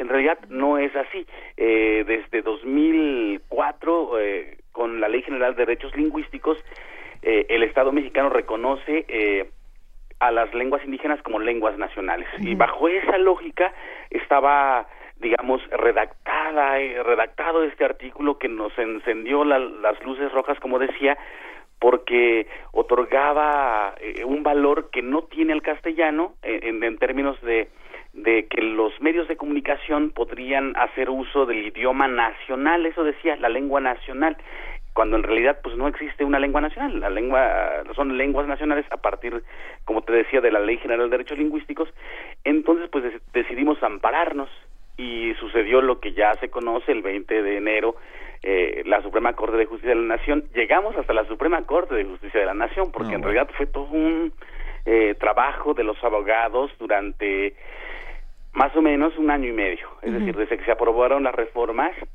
hasta esta vez sucedió un año y medio donde estuvimos, eh, digamos, pendientes de lo que pasaba y lo que nosotros queríamos o lo que intentábamos era que se declarara inconstitucional, como en una porción, como básicamente dicen los abogados y dice eh, el mismo comunicado de la Suprema Corte, es que se declara una parte inconstitucional, lo cual me parece que es importantísimo porque en realidad sentamos un precedente, es decir, abrimos una brechita por la cual ya se puede caminar. ¿Qué quiero decir con esto? Que si a alguien se le intenta sancionar eh, por utilizar su lengua en los medios masivos, porque era esta cosa importante. Digamos que este artículo constreñía el uso de las lenguas indígenas a los espacios del, o a los puntos del espacio radioeléctrico que así fueran permitidos. Y eso inhibía absolutamente todo lo que hemos ido ganando. Es decir, eh, Radio UNAM no podría hacerlo dado que eh, no es Radio UNAM indígena, ¿no? O Canal 22 no es Canal 22 indígena, que es donde yo eh, eh, realizo otra parte de mi trabajo. O cuando estábamos al aire con Carmen Aristegui hasta que fuimos sacados abruptamente el 13 de marzo del 2015, tampoco es MBS indígena. Es decir, yo no podría ejercer mi trabajo, que es básicamente hablar o trabajar sobre el asunto de las lenguas indígenas y mostrarlas a través del espacio radioeléctrico si no fuese en un espacio constreñido y yo digo que es casi como eh, como hacer una reservación es un gueto. de, las lenguas indígenas en el espacio radioeléctrico por supuesto. Y, y qué, qué, qué función cumple la radio en, en las comunidades indígenas porque eh, hemos hablado aquí hemos hecho mucha reflexión sobre sobre el papel de los medios y, y en especial de la radio y de la radio pública Mardonio, y, resulta que es, es muy importante lo que sucede con las radios. La radio termina siendo en sus diferentes variantes, hasta, hasta eh, dos bocinas y un altavoz, termina siendo un instrumento de, de, cohesión comunitaria. ¿Cómo funciona esto en las comunidades indígenas? ¿Qué quitas? ¿Qué le quitas a la gente cuando le quitas la posibilidad de armar estas radios? en su propia lengua. Mira, ahí hay una cosa importante porque eh, digamos que, que este artículo atentaba contra la yo digo la difusión de las lenguas indígenas o la libertad de expresión o el derecho a la información eh, de los eh, integrantes de pueblos indígenas en los medios masivos, porque digamos que, que bajo la lógica del artículo 230 no ah, no había problema con respecto de que se utilizara la lengua en las radios comunitarias indígenas, por ejemplo. Eh, eso no, digamos que ese tema estaba zanjado, pero lo que justamente estábamos diciendo ¿qué pasa con los que vivimos, por ejemplo, en la Ciudad de México, no? Una Ciudad de México plural, igual diversa, como, representando a un país como digna, la Ciudad de México, digna capital del país que somos, bueno, pues tiene pues una eh, vertiente de lenguas indígenas brutal. Entonces, lo que pasaba con este artículo era que al final no nos permitían, digamos, eh, atentaba contra la libertad de expresión, el derecho a la información de los que no vivimos, eh, ahora sigue como, como, como en, en el pueblo, digamos, ¿no? Que ahí no había problema. El artículo decía sin perjuicio, eh, o dice, el, sin perjuicio de las comunidades indígenas y su lengua, es decir, no había problema con respecto de que se utilizara las lenguas indígenas en el supuesto contexto, porque es lo, lo más terrible, el supuesto contexto de donde vivimos supuestamente, según los legisladores, eh, los integrantes de pueblos indígenas. Pero ¿qué pasa con la gente que vivimos en la Ciudad de México, que viven, o sea, que están trabajando en Monterrey, que en San Quintín, por ejemplo, eh, que se les niega el derecho de eh, tener información o de tener contenidos o de generar contenidos en su propia lengua, ¿no? Yo creo que es una cosa importantísima, ¿no? Los, los integrantes de pueblos indígenas, pues estamos en todos lados, ¿no? O sea, como decía, la Ciudad de México es un fiel reflejo eh, del país que somos, ¿no? Entonces, ¿qué, ¿qué pasa eso? Constreñía el uso de las lenguas indígenas así lo dice tal cual, a los espacios de uso social indígena. Y no es así. Si lo que hemos intentado es ir ganando espacios, intentar que los medios de comunicación y los eh, y todos los ámbitos de la vida pública mexicana se empiecen a llenar eh, de las lenguas indígenas como como descarga cultura, ¿no? O sea, como como la UNAM, es decir, es inconcebible ya intentar tapar el sol con un dedo, sobre todo si ese sol eh, eh, representa a 13 millones de mexicanos. Sí, eh, volver a eh, intentar hacer reservaciones a estas alturas es, es, ocultar nuestra identidad y destruirla, invisibilizarla. Sí, pero ¿qué dice esa redacción, esa idea de... Eh, vamos a ponerlo en estos términos, ¿no? Eh, los indígenas viven en sus pueblecitos y entonces ahí sí pueden hacer su radiecito y todo en este en este diminutivo eh, paternalista. paternalista y ¿Qué revela esa redacción de, de lo que se concibe? ¿Quiénes son los hablantes para el legislador? Mira, revela el país que somos, que es terrible. Revela el país que somos y eh, revela además una ignorancia brutal mm, de los que hacen las leyes en este país. Es decir, y ahí sí hay, hay, que hacer un reconocimiento a la Suprema Corte de Justicia de la Nación porque les da un jalón de orejas a los legisladores, ¿no? Porque los legisladores lo que están haciendo es un copy-paste, ¿no? Pero un copy-paste de la colonia es, absurdo, es absurdo porque como decía la Ley General de Derechos Lingüísticos, en, en, el, en el año 2004 ya da por zanjada la discusión si es lengua nacional, si son lenguas nacionales, son lenguas oficiales, etcétera, etcétera, ¿no? Entonces me parece que eso ya ya estaba zanjado, lo cual hay que ah, sí, hay que decirles a los legisladores que, que se busquen otros asesores, ¿no? Sobre todo en lenguas indígenas. O busquemos nosotros legisladores nosotros. Eso sería ideal, en eso estamos, Benito. Mardonio, ah. después de este amparo, ¿qué es lo que sigue para continuar con esta con esta discusión, con esta lucha? Mira, nosotros, bueno, les platico un poco. Sí. Eh, como, como el público sabe, sobre todo aquellos que se dedican a litigar, que son abogados, pues los abogados comen.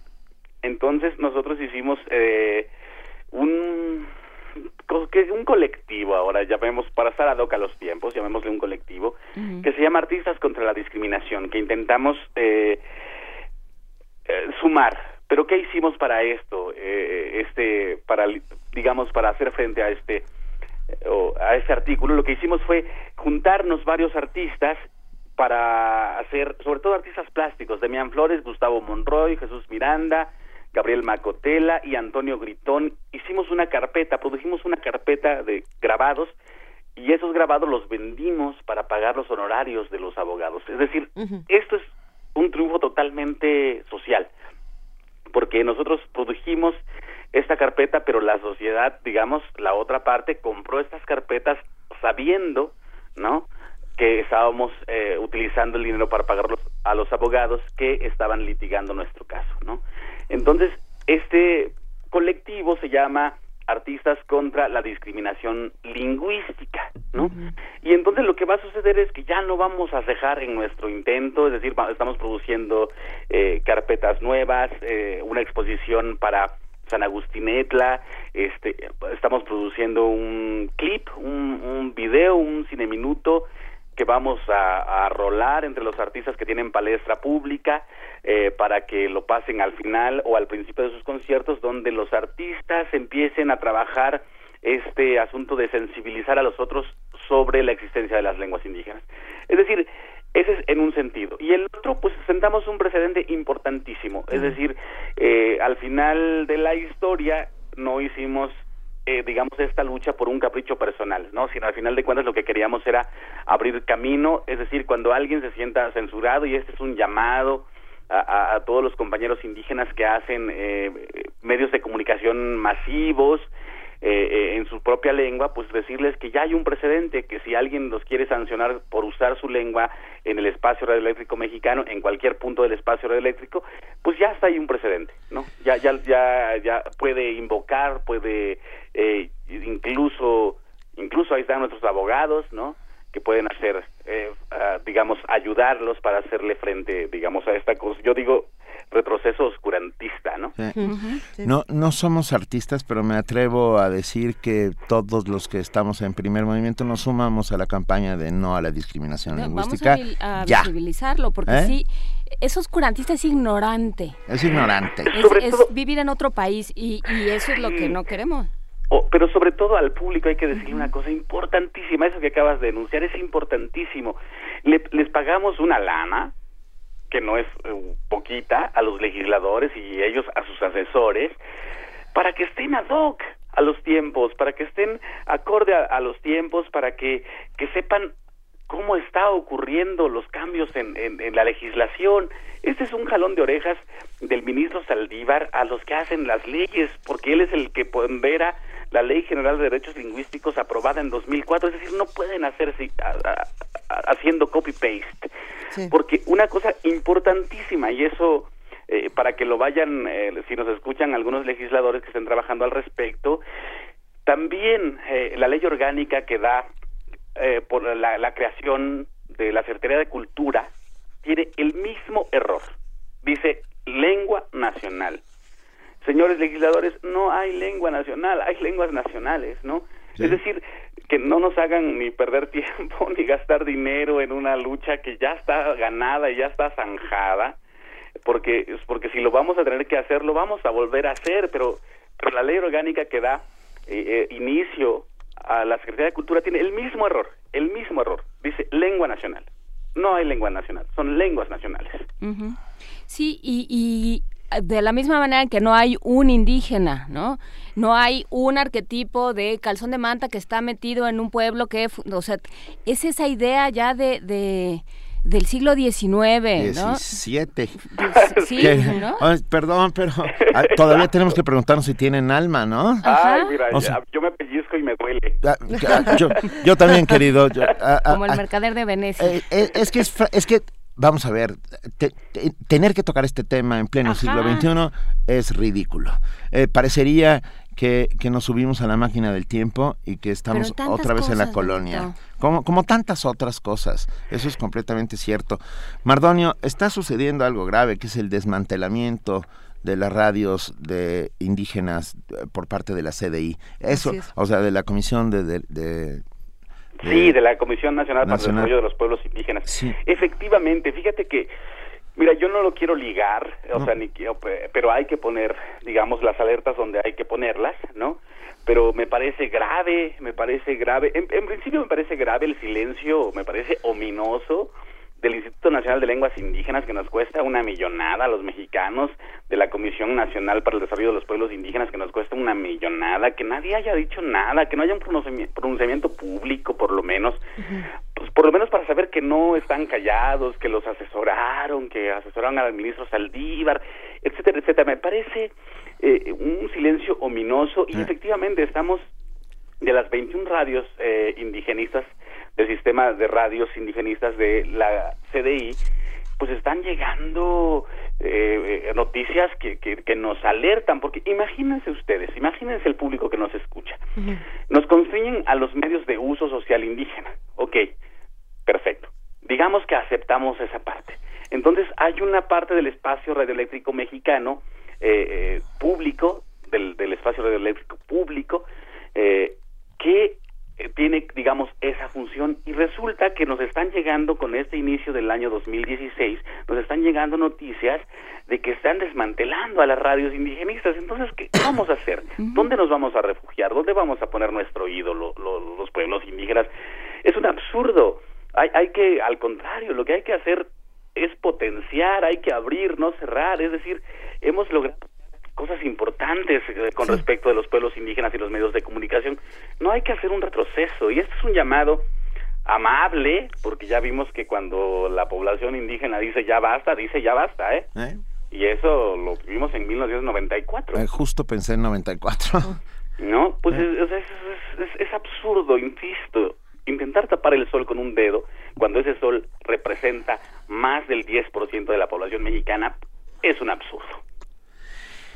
Eh, sí, es un absurdo, es ridículo, pero bueno, insisto, aquí en primer momento eh, estamos siempre ah, hablando sobre el tema de la eh, pluriculturalidad y la una radio que es un país multilingüista y un país y un país y una radio sobre todo en la que cabemos todos. Te echas un poema claro que sí pero antes Benito, por favor. permítanme.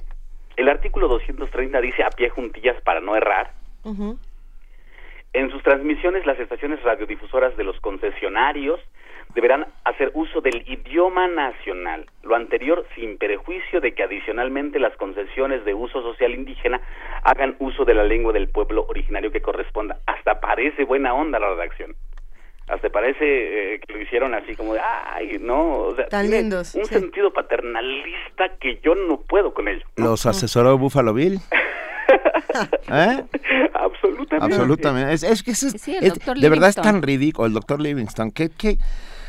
Mardonio, como siempre, un placer estar contigo. Esta es tu casa, este es tu micrófono, este es tu programa. ah, y aquí puedes hacer lo que quieras y lo sabes. Tlaxcamati miak Benito nochitlen techcaquinpanni huescatepostlahtoli pampa eh, tlajonca miak mexcatlahtolme nochi eh, nochi ti eh, ti- timoyolpaquin pampa nochi tixcaquinclen onca panni eh, al eh, tlaltilpac. Eh, muchas gracias Benito, muchas gracias a todos a, a- a tus acompañantes en la, en la radio, a los que nos están escuchando en la radio. Y si hay muchas lenguas, lo único que hacemos es regocijarnos desde el corazón por la existencia de este planeta en el cual habitamos. Eso fue lo que dije. Muchas gracias por esas bellas palabras, Mardonio. ¿Con qué nos despedimos? ¿Qué poema nos vas a compartir para despedirnos? Ay, pues, pues si la gente está muy alegre, eh, un poco voy a hacer como la, la parte contraria, digamos. No, vamos a hacer un, yo- un poema de albur. No, no es un poema de amor, es un poema de albur. No xochil, xipipitzo, iayo, xinetzikipilo. Huele mi flor, chúpala un poquito, bebe de su agua, abeja, dame un pellizco. Qué bonito. Eso. Qué bonito. Muchísimas gracias, Mardonio Carballo. Abrazos ahí a todos, Un- por favor. un abrazo para ti. Hasta luego. Vale. Hasta luego, un abrazo. Primer movimiento. Escucha la vida con otro sentido.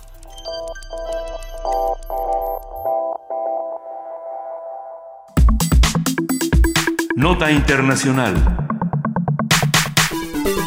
La economía de Venezuela depende principalmente del petróleo. Sin embargo, debido a que este ha alcanzado su precio más bajo en 12 años, el país se encuentra afrontando graves problemas para crecer. Su moneda también ha caído. En 2015 un dólar valía 175 bolívares. Ahora un dólar es- está en 865 bolívares. En los últimos meses Venezuela ha estado al borde de una suspensión de pagos o default, como se llama, pues apenas genera el suficiente dinero en exportaciones de petróleo para cubrir sus pagos de la deuda. El martes, la Asamblea Nacional inició una evaluación del decreto de emergencia económica que emitió el presidente Nicolás Maduro. El Congreso, bajo el control de la oposición, aprobó la conformación de una comisión especial que estudiará el decreto y determinará si la situación amerita una declaración de emergencia por dos meses. Esta votación se llevará a cabo este viernes. Eh, la crisis en Venezuela se refleja en una inflación que en septiembre alcanzó el 141.5%. También se evidencia en los severos problemas de desabasto, un fuerte déficit fiscal y una profunda recesión que podría agravarse por la caída de los precios del petróleo. El análisis de esta nota, de lo que implica para la sociedad venezolana y las soluciones que se plantean, nos lo presenta esta mañana Tomás Estraca. Él es historiador, profesor de la Universidad Católica Andrés Bello en Caracas, Venezuela. Tomás, muchísimas gracias por hablar con nosotros esta mañana. Muy buenos días. Buenos días, muchas gracias por la llamada, este, por la oportunidad de compartir con los amigos mexicanos un poco de nuestra de nuestra actual tragedia que estamos viviendo en el país. ¿Qué, ¿Qué es lo que está ocurriendo actualmente en Venezuela? ¿Por qué se está hablando de esta emergencia económica? Platícanos, por favor, Tomás. Bueno, la- el resumen que ustedes está, hicieron, yo los estaba oyendo, ¿no? Dibuja bastante bien cuál es el panorama de la economía venezolana.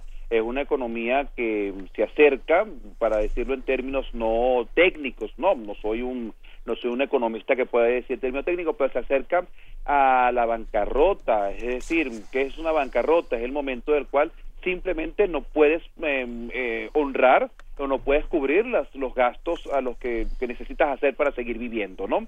Este, y esto está ocurriendo justo después de uno de los mm, boom petroleros más grandes que hemos tenido en nuestra historia, de una de los momentos de mayor bonanza de cuantos haya- hayamos vivido en un país petrolero que ha vivido ya unos cuantos momentos al respecto. Y es allí precisamente donde está la discusión. ¿Qué fue? ¿Qué pasó? ¿Qué ocurrieron con esos más de mil millones de millones de dólares que le entraron a Venezuela entre el 2003 y el 2009? Poco más, poco menos, ¿no?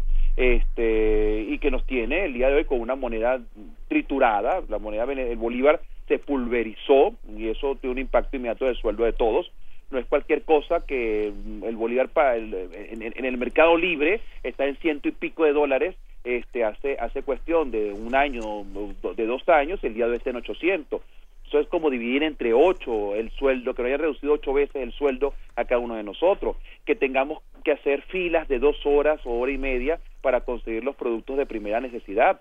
Es una, es una, es una situación caótica que se vuelve especialmente dramática en casos tales como como los medicamentos. Hay gente que está comenzando a morir porque no consigue los medicamentos.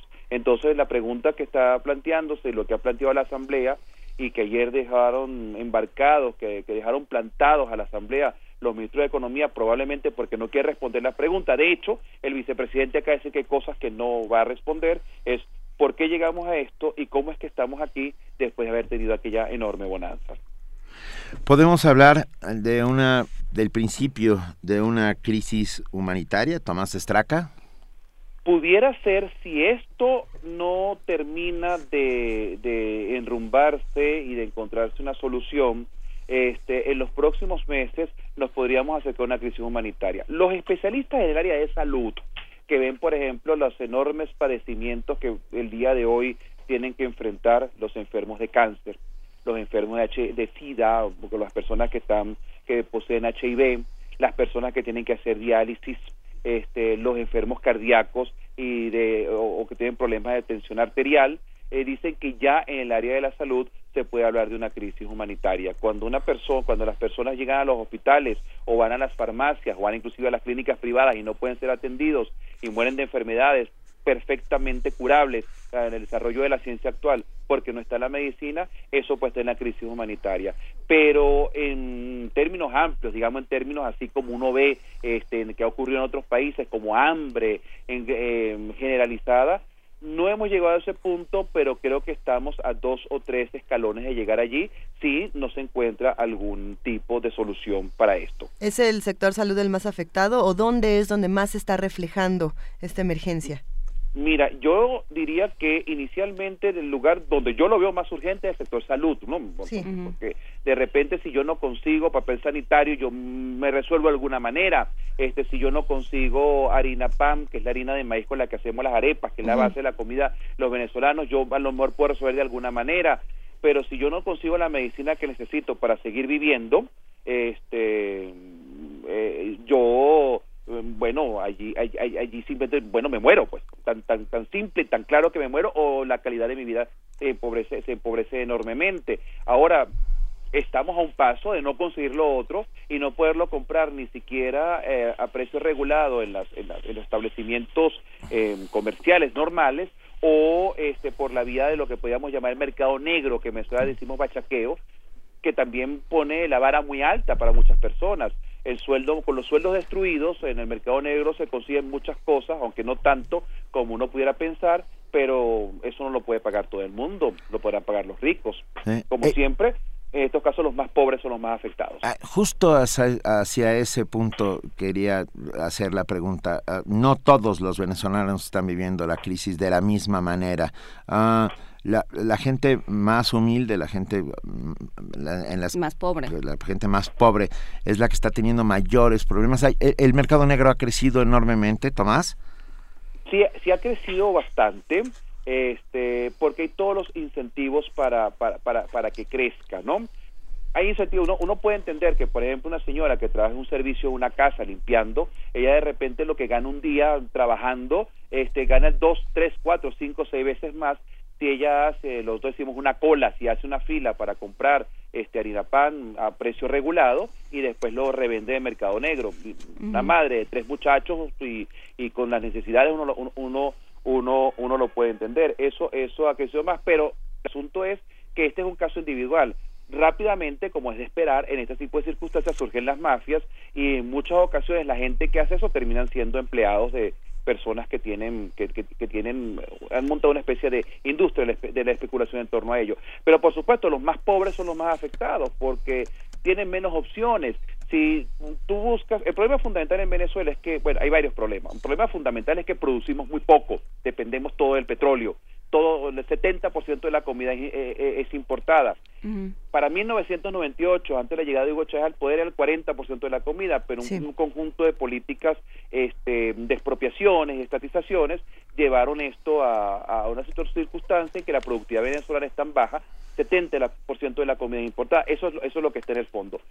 La comida entonces y los productos de primera necesidad son regulados, pero este, con precios regulados, pero el gobierno o no paga los subsidios o no da los dólares para importarlos. Hay una cantidad de, cuellos de botella que habría que analizar. El punto, el, el punto es que la comida regular es la que se consigue en los negocios.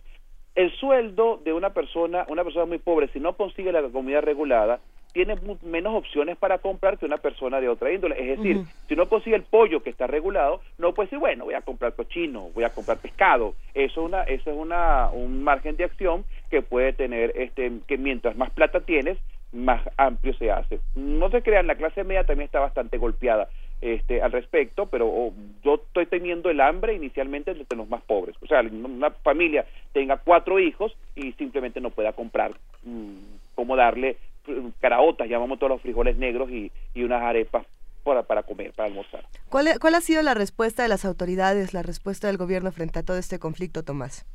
Es una respuesta que la siento errática, ¿no? Este, el gobierno asume que la causa de todo el problema responde a dos cosas. Una, bueno, por supuesto, la caída de los precios del petróleo, que es evidente, eh, que, que, que, ha afectado, aunque eso también tiene muchos asegúnes que uno tiene que ir viendo, y la otra, algo que ellos llaman la guerra económica. El gobierno plantea que tiene frente a sí a una, una conspiración parecida a la que generó carestía eh, con el gobierno de Allende.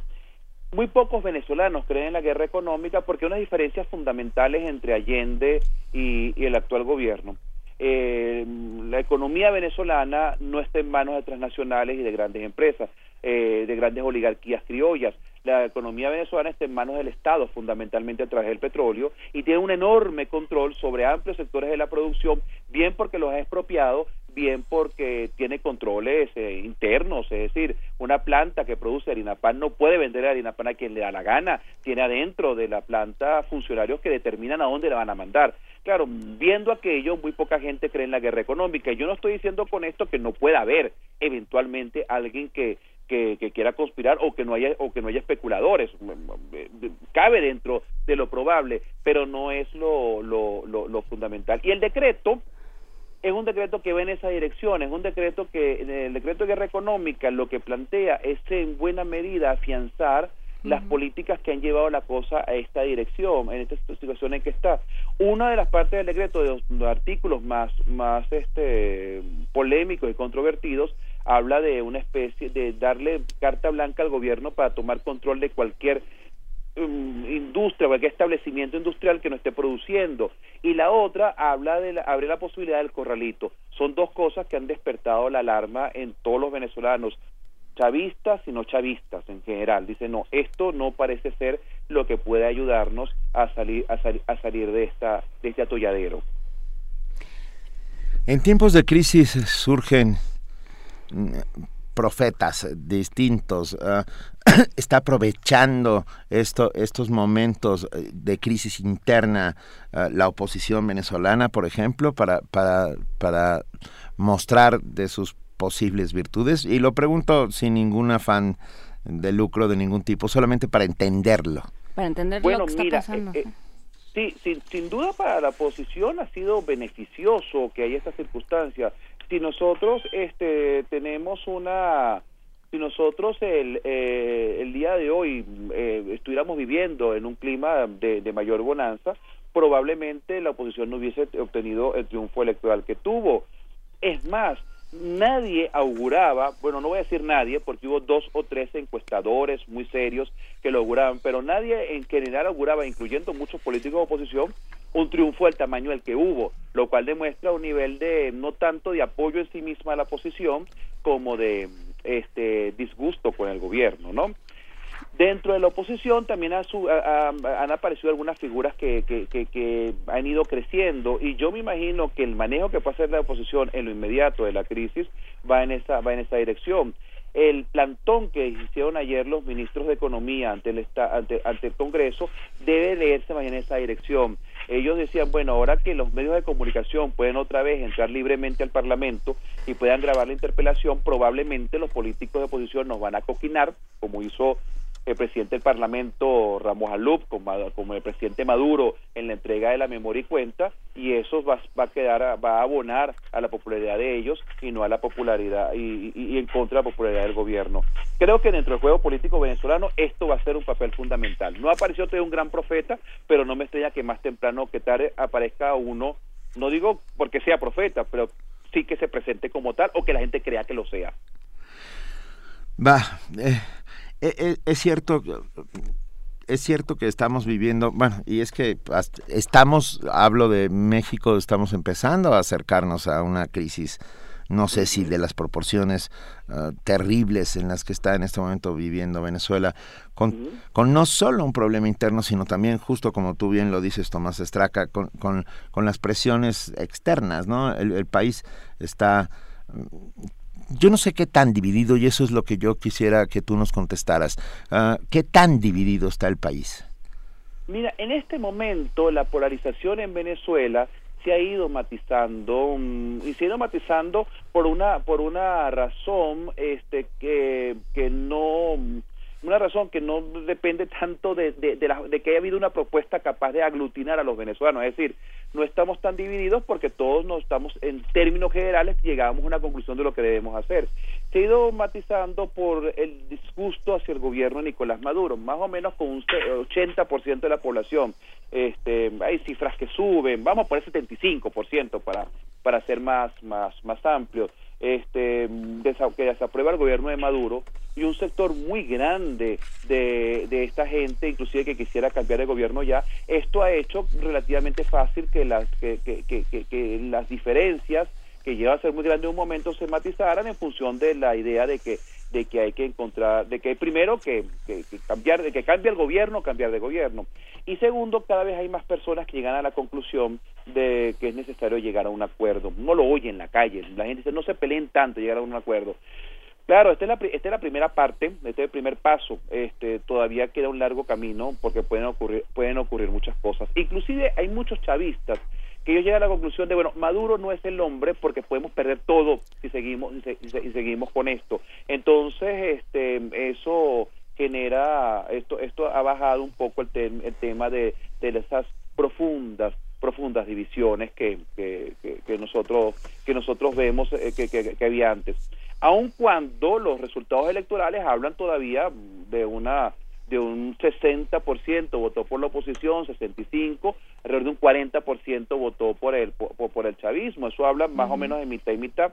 Lo que pasa es que el sistema electoral creado por el chavismo tenía una gran cantidad de, de medidas para sobre representarse, pero nunca pensaron que diseñar el sistema electoral así que en una situación que se voltea la tortilla, la oposición podría quedar sobre representada, que es un poco lo que está ocurriendo el día de hoy.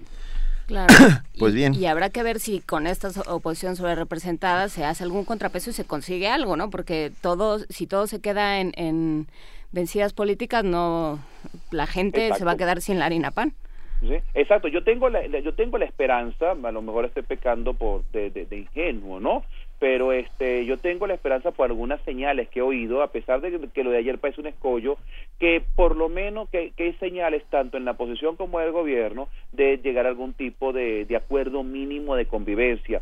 El nombramiento del vicepresidente Aristóbulo Isturiz parece ir en esa dirección. Él es un hombre contemporizador, él fue ministro de Educación y mientras lo fue no se caracterizó por ser un tipo especialmente eh, confrontativo, sino un tipo que buscaba llegar a algunos acuerdos, llegar a buenos acuerdos. Y este Ramos Alup, a pesar de su discurso tan florido y ese tan tan tan, este altisonante, es un ciego zorro político que mm, por las declaraciones que ha hecho en los últimos días parece estar tendiendo puentes como para decir, bueno, vamos a llegar a un acuerdo mínimo porque es lo mismo, la oposición tampoco puede jugar esa ruleta rusa de la desesperación y el hambre de la gente. No saben si viene un, torrente y se los lleva a todos. Hay, que hay que hay que ver todas las todas las todos los escenarios posibles. Esperemos que el torrente no nos lleve a nadie. Ah, y, y sabes que siempre es mucho mejor que todos pequemos de ingenuo a pecar de cínicos. ¿no? Exactamente. Yo Una- coincido plenamente con eso. Venga, un abrazo. Tomás Estraca, historiador, profesor de la Universidad Católica Andrés Bello en Caracas, Venezuela. Un enorme abrazo y muchas gracias por estar en primer movimiento. Siempre a la orden. Muchísimas gracias por la llamada. Gracias. Movimiento. Donde todos rugen, el puma ronronea.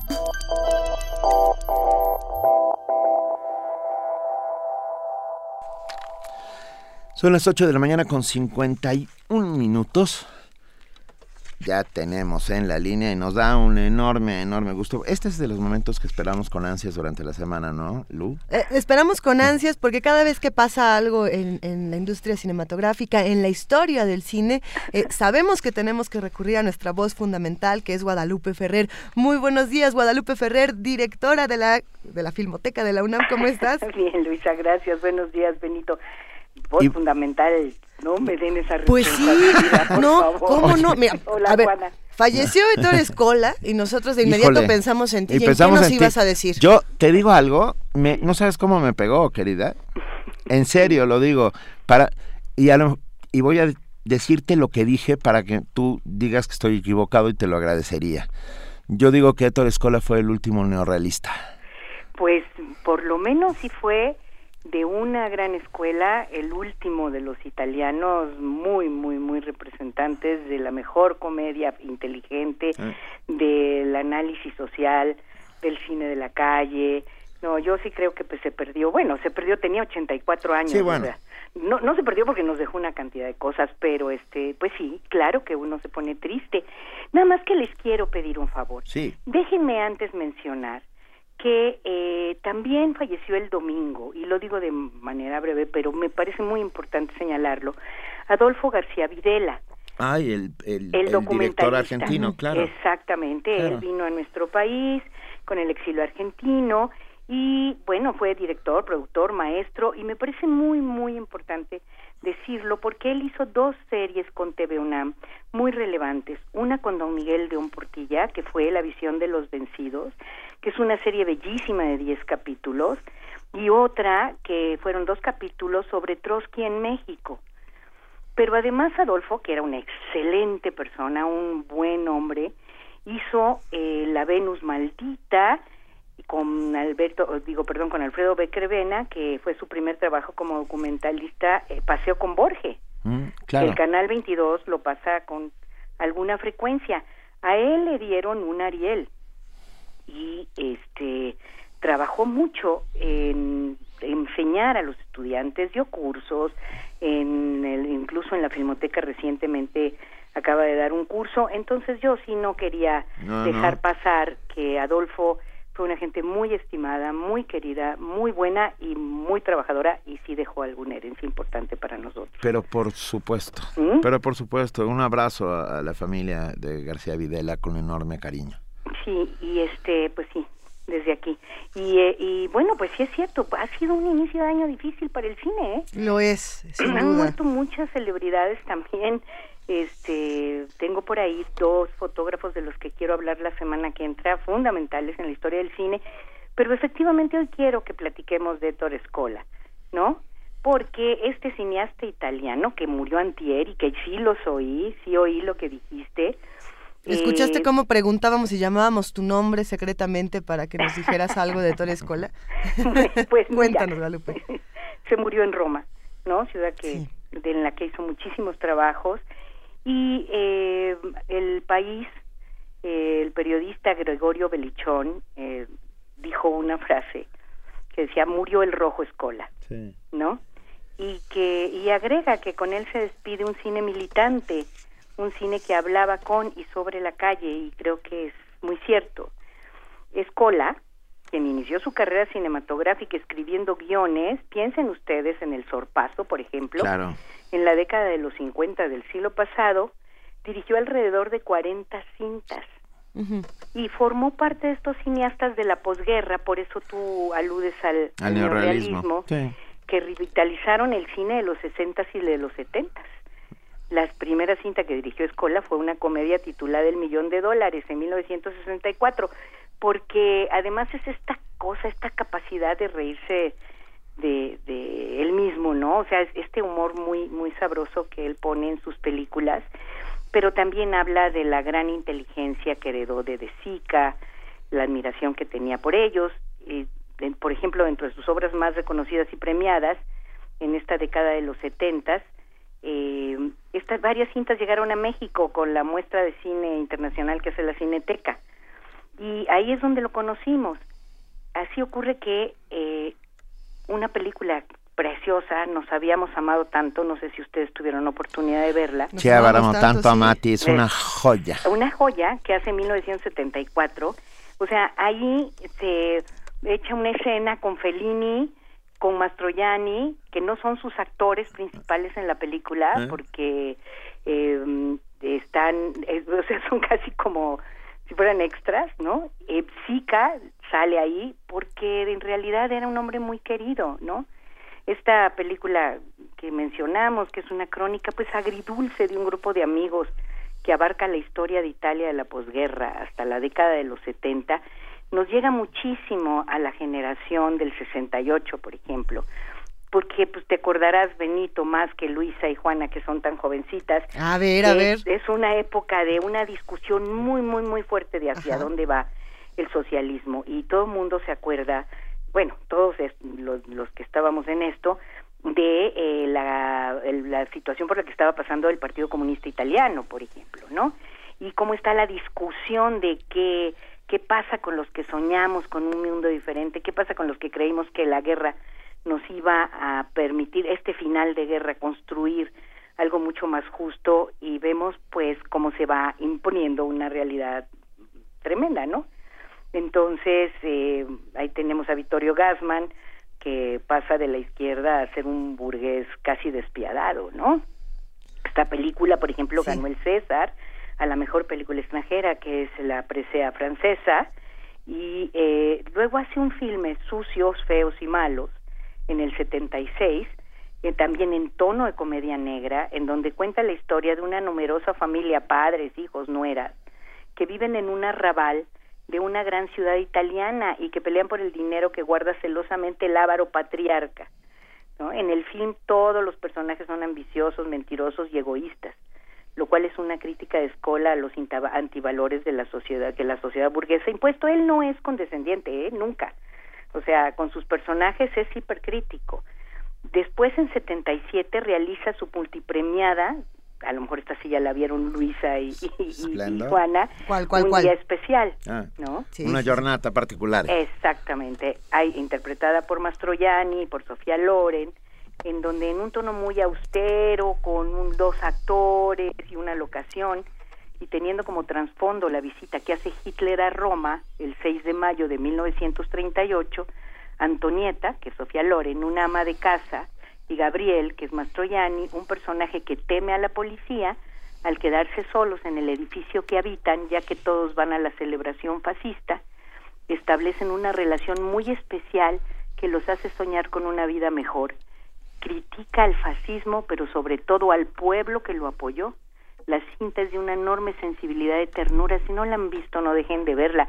Obtuvo dos nominaciones al Oscar, fue nominada a la Palma de Oro en Cannes, ganó Globos de Oro a la mejor película extranjera y al actor de drama, así como el César a la mejor película extranjera. Otra película que me parece relevante de su filmografía y yo quiero decir que la usaba muchísimo en mis clases de historia es La Noche de Varenes de 1982. Este es donde cuenta eh, las situaciones que vivían los franceses en 1791 cuando el rey Luis XVI huye con su familia tratando de escapar de la Revolución Francesa y con una cuidadísima ambientación, realmente yo por eso lo usaba muchísimo, daba una idea de época fantástica. Y teniendo como eje el viaje que hacen en una carroza diversas personas, tanto partidarios del viejo régimen como del nuevo, Escola hace una reflexión importante sobre la revolución francesa. Y yo les diría que no habría que dejar de volver a ver o revisar o ver por primera vez el baile de 1983, porque en esta película recorre la historia de Europa de la década de los 30 hasta los 80, sin diálogos, y a partir de la música, Escola nos presenta una visión de cómo Europa pasó de una guerra mundial y la esperanza que generó el triunfo sobre el nazismo al desencanto. Guada- Este film, perdón, constituido magistralmente, es toda una lección de cómo hacer cine. ¿Qué me decías, Benito? No, estamos en- con el tiempo, el tiempo, la picota nos Queremos cayó en la cabeza. ¿Por qué no seguimos hablando de Escola?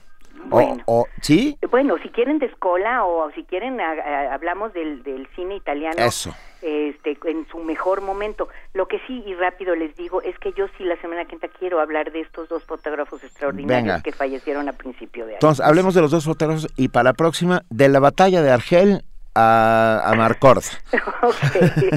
¿Va? Perfecto. Un bueno, beso. va. Gracias. Un abrazo. Vale, bye. Besos, hasta luego. Chao. Primer movimiento. Donde la raza habla. Doctor, la verdad, por favor. Mm, Ya había visto algo así. Pues ¿dónde anda metiendo el ojo? Ay, pobre. Doctor, ¿qué tengo? Tiene el ojo cuadrado. ¿Cuadrado? Fue al MAC, ¿verdad? Mm, sí. Nadie sale como entró. Museo Universitario Arte Contemporáneo. MAC. Te dejará con el ojo cuadrado. UNAM. El Tribunal Electoral del Distrito Federal te garantiza, entre otros derechos, Votar y ser votado. asociarme libre e individualmente. Ejercer mi participación como ciudadano. Para ello, el TEDF resuelve las controversias que plantean ciudadanos, candidatos independientes, partidos y asociaciones políticas, entre otros. Como ves, es una función que el TEDF realiza de manera permanente y para todos. Tribunal Electoral del Distrito Federal por la defensa de tus derechos político-electorales. La radio es un medio de comunicación masiva. La radio es la música que falta por conocer. La radio es pornográfica. Es las calles y los comercios. Es un libro que se lee a sí mismo en voz alta. La radio es una película para ciegos. La radio es entender por qué podemos escuchar. La diversidad de sonidos que encuentra su cauce en la noche. Eso es resistencia modulada. Lunes a viernes, 21 horas. Por el 96.1 FM. Radio UNAM. Primer movimiento. Información azul y oro. Vamos a nuestro corte informativo de las 9 de la mañana. Le damos de nuevo la bienvenida a nuestra compañera y amiga Elizabeth Rojas. Bienvenida, Elizabeth. Hola Luisa Juana Inés, buenos días de nuevo. Buen día de nuevo.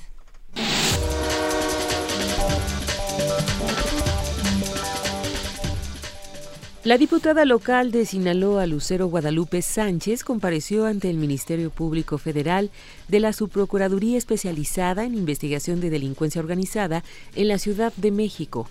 La legisladora ingresó en calidad de testigo, pero la Procuraduría General de la República le cambió la situación jurídica y ahora está considerada como inculpada por el uso de documentos falsos. Lucero Guadalupe Sánchez usó una credencial falsa con su fotografía para ingresar al penal federal de máxima seguridad del Altiplano para visitar a Joaquín El Chapo Guzmán. Actualmente la diputada cuenta con un fuero constitucional, por ese motivo el Ministerio Público Federal ordenó su libertad bajo las reservas de ley.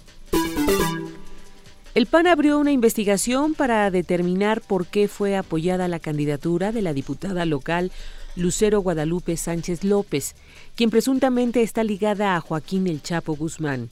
Según informó el Comité Ejecutivo Nacional, se investigará cuáles fueron los argumentos que motivaron al PAN de Sinaloa a respaldar la candidatura junto con el partido sinaloense, el PRD y el Partido del Trabajo. La secretaría, el secretario de Comunicación de Acción Nacional, Fernando Rodríguez, explicó que la investigación estará a cargo del CEN y de la Comisión de Orden y Justicia. El año pasado se logró la recuperación del poder adquisitivo de los salarios en un 1.31%.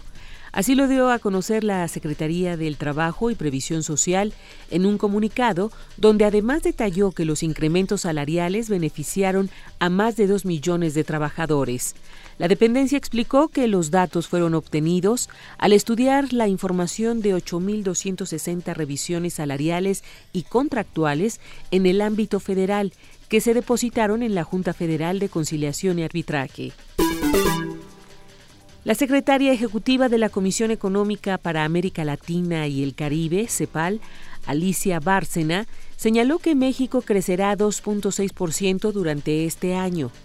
En el marco del Foro Económico Mundial, Bárcena resaltó que nuestro país tiene una de las economías con más crecimiento en la región latinoamericana y que podrá beneficiarse de la recuperación económica de Estados Unidos. Asimismo, estimó que uno de los problemas que enfrentará México será el de la apreciación del dólar, por lo que instó a reforzar los nuevos sectores de exportación. El jefe de gobierno capitalino Miguel Ángel Mancera inauguró la línea 6 del Metrobús que va de Villa de Aragón hasta El Rosario. La línea 6 recorre 20 kilómetros a lo largo de 37 estaciones y empleará 87 autobuses. Asimismo, incluye la rehabilitación de la vialidad con banquetas, luminarias y áreas verdes con jardines verticales en cada una de las estaciones. El Instituto Electoral del Distrito Federal se declaró listo para participar en la organización de la elección de la Asamblea Constituyente.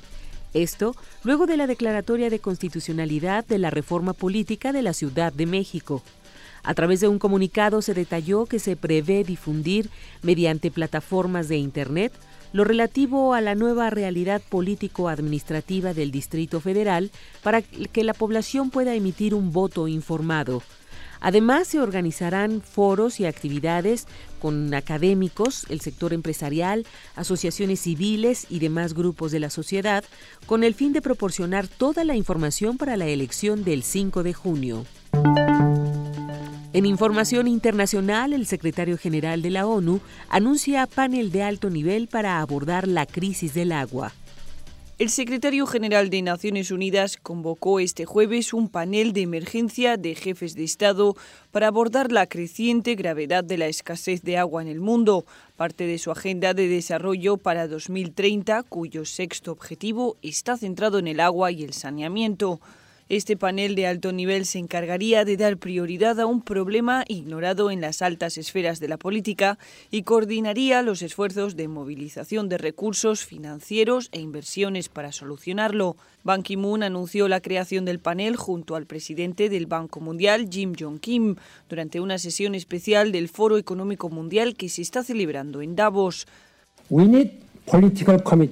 Necesitamos un compromiso político, necesitamos inversiones inteligentes por parte de los líderes gubernamentales y de los presidentes ejecutivos del sector privado.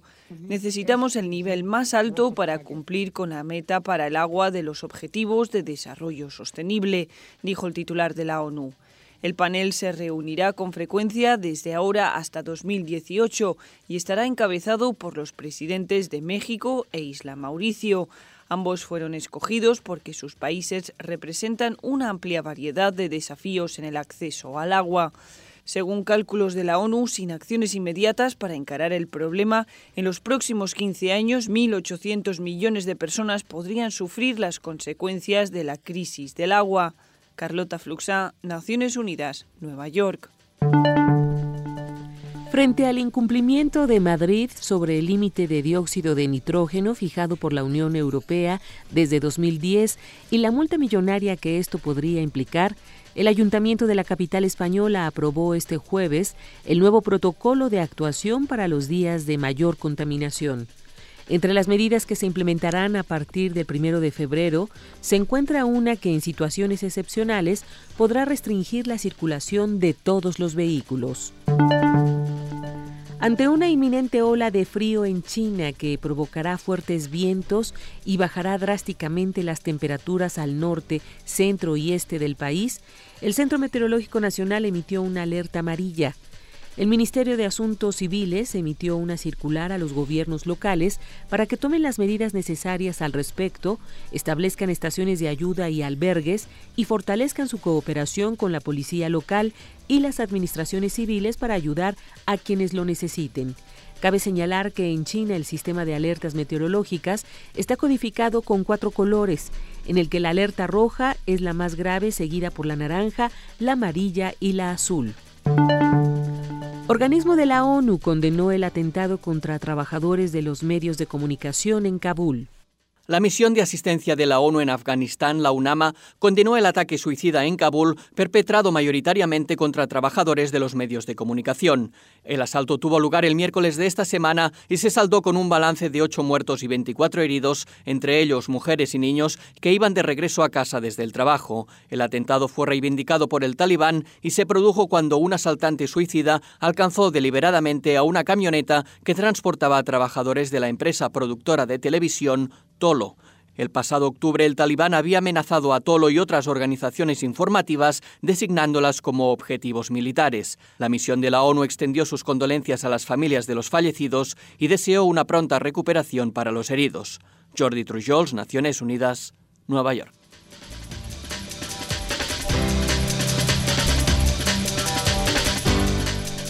Muchísimas gracias a nuestra compañera y amiga Elizabeth Rojas por este corte informativo de las 9 de la mañana. Que tengas un gran fin de semana, Elizabeth, y nos escuchamos el lunes. Hasta el lunes, excelente fin de semana para todos. Mil gracias, buen día.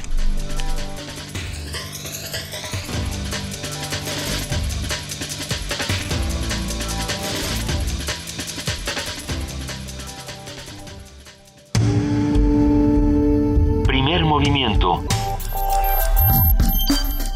Donde todos rugen, el puma ronronea.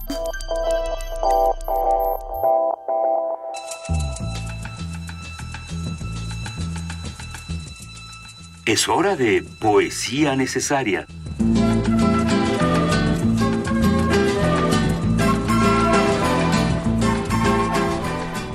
9 de la mañana con 13 minutos y hoy le toca a nuestra querida compañera Luisa Iglesias poesía necesaria y nos tiene una sorpresa de algo que a mí me encantó y espero que ustedes lo compartan. Espero que lo disfruten con todos nosotros. El 12 de enero falleció una poeta norteamericana, Carolyn D. Wright. Eh, ella tiene una voz muy interesante, llena de contradicciones. Ha sido un año difícil que arranca con muchos fallecimientos y por lo mismo es un año que arranca con muchos homenajes y con muchas relecturas. Eh, le damos inmortalidad a esta poeta a través del poema Todo lo bueno entre el hombre y la mujer. Todo lo bueno entre el hombre y la mujer ha sido escrito en lodo y mantequilla y salsa barbecue. Las paredes y los pisos solían ser bellos, los calcetines amarillentos y casi iguales, el membrillo quemado por la plaga pero dándonos cuatro tazas de mermelada al final, largas caminatas para fortalecer la espalda, tú con fuego labial y yo con orzuelo. Ojos tenemos y somos presa eterna de los dientes del otro. Las corrientes marchan sobre nosotros. El trueno no ha dañado a nadie que conozcamos. El río que nos atraviesa es sucio y profundo. La mano izquierda protege al ritmo, cuida tu cabeza. El fuego no, se, no debe ser desatendido, mas si hay viento, cada uno recibe una navaja suiza. Las primeras lenguas son para prepararse. La huella que dejó la tuya me la llevo a la tumba. Es tan triste, tan macabra, tan hermosa, bendita sea, tenemos tan poco tiempo para aprender tantas cosas. El río corre sucio y profundo, cubre la lechuga, ya descansa, oh alma, sigue fluyendo, mejor. Primer movimiento. Escucha la vida con otro sentido.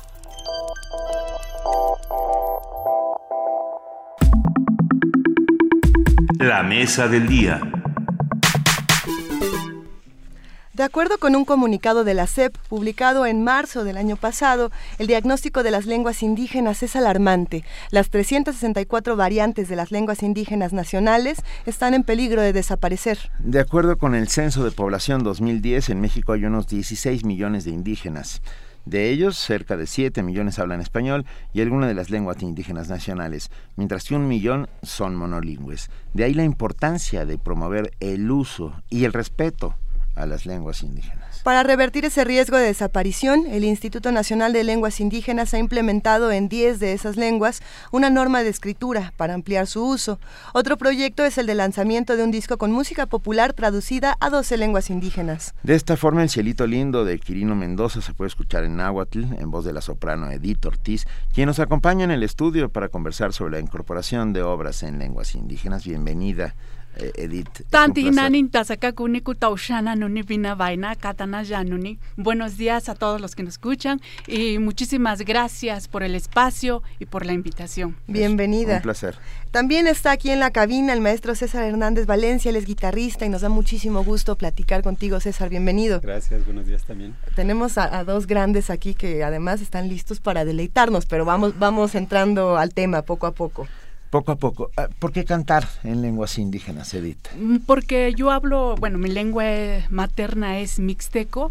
Este, desde muy pequeña yo aprendí y se dio de una forma natural porque mis abuelos hablan, eh, mi- mis papás también, aunque en la casa pues con quien hablaba y, siempre, y ahora también sigo hablando mixteco con mi mamá y con mi papá pues el castellano, ¿no? Entonces es parte. Es- forma acabas de decir algo importantísimo, ¿cómo? porque esto es algo que todos los especialistas saben perfectamente bien, que la lengua se pasa de generación a generación por medio de las madres, las madres. Así por es, eso se llama lenguas maternas, Lenguas justamente. maternas, así ¿De es. qué parte de la Mixteca eres? Eh, mi comunidad es Guadalupe Victoria, San Miguel el Grande, Tlaxiaco, Oaxaca. Venga, qué maravilla. Tú eh, te decidiste por, por tu lengua materna. Bueno, este, en la familia igual, de- por tradición. Mi, abuelo cantaba mixteco, tocaba el violín. Eh, después mi papá. Yo aprendí más que nada de mi papá porque ensayaba con mis tíos y todas las tardes ahí para pues la fiesta del pueblo y todo. Entonces como que crecí con la música tradicional, las chilenas, las canciones en mixteco. Ya formalmente pues ya me fui a la escuela en la ciudad de Oaxaca a estudiar el CEDAT y ahí conocí a unos maestros que es de canto de piano, me, me decían como que tenían otra visión hacia la música, ¿no? La música es una carrera, entonces hay que prepararse, me decía. Entonces como que conocí más acerca de eso, pero nunca olvidé lo que es mi lengua y siempre tuve ese interés y pues buscar espacios para presentar canciones en, en lenguas mexicanas y ahora pues he tenido la oportunidad de conocer a más eh, personas que, hablantes de, de sus lenguas, entonces me han apoyado mucho para interpretar por ejemplo en maya, en mazateco, zapoteco y bueno, y yo pues hago mis traducciones también en mixteco, que es la lengua que yo hablo. César, ¿tú cómo te integras a este proyecto? ¿Tú qué, qué le aportas con tu guitarra? Cuéntanos. Pues bueno, ya son cerca de 6, 7 años este, Ajá. que me integré con, con Edith acompañándola. Y pues bueno, ha sido una experiencia muy, muy enriquecedora. Eh, es, fue la primera vez que yo me acercaba a, a- a este tipo de, de interpretación musical. Este, pero bueno, ha sido muy, muy enriquecedora la, la- la oportunidad de acompañarla, de conocer varios lugares de diferentes esta- este, estados aquí de la República y escuchar estas lenguas también, o sea, es- esta nueva forma de, de- de entender las canciones, de, de escuchar las melodías con esta, con esta lengua, ¿no? Con esta suavidad que tiene muchas veces este tipo de, No, pues, de lenguas. La lengua de los pájaros, eh, dicen que es el mixteco. ¿eh? Canto. El canto de los ¿Y qué- pájaros. ¿Qué les pasa a las canciones cuando las traduces? Pensando, decían al- en la introducción Cielito Lindo o alguna otra que hayan traducido, ¿qué les pasa? Hay algunas piezas que sí se prestan. Por Ajá. ejemplo, eh, eh, bueno, mi papá y yo no, este, colaboramos para hacer este, la traducción de Bésame mucho en Ujú. mixteco. Y se dio así, rápido. Eh, y otras canciones, por ejemplo, solamente una vez, como que cuesta mucho, pero porque ya las piezas ya están hechas, entonces uno hay que poner como palabras, ¿no? ¿Y existen las palabras para decir lo que dice solamente una vez?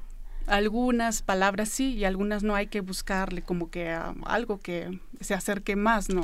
Renunciación, por ejemplo, es Renunciación, sí. complicado, Está, está en ¿no? chino. O sea, ahora- perdón, ahora sí que está en, en lengua Pero china. Bésame mucho algo debe de tener, habría un día que hacer eh, un análisis de, de esa canción porque ah, cómo ha dado vueltas por el muchos mundo. idiomas extranjeros y en idiomas mexicanos también porque ya se canta en, en zapoteco, en, En mixteco, náhuatl. en náhuatl. ¿Eh? A ver, ah, tenemos la pregunta clave aquí, que es eh, eh, cantar en lenguas nacionales, en lenguas mexicanas, como tú las llamas muy correctamente, ¿es una decisión política, artística, de resistencia o todo eso junto?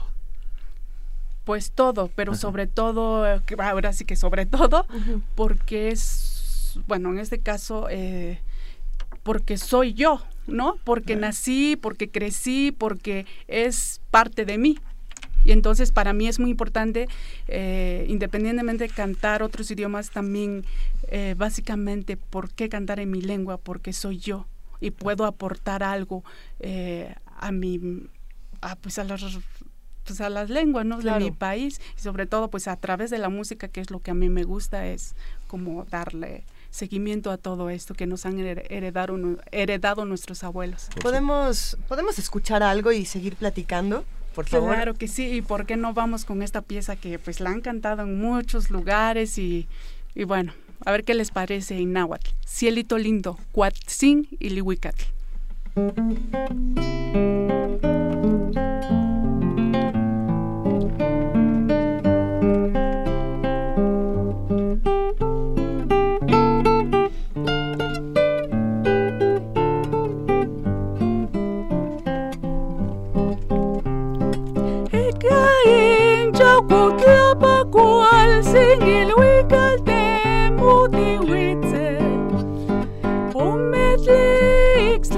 Ixla chialtin cual sin el huical ixtacawitze Ikain chaucotlapa cual sin el huical te mutiwitze Ometli ixla chialtin cual sin el huical ixtacawitze Cuica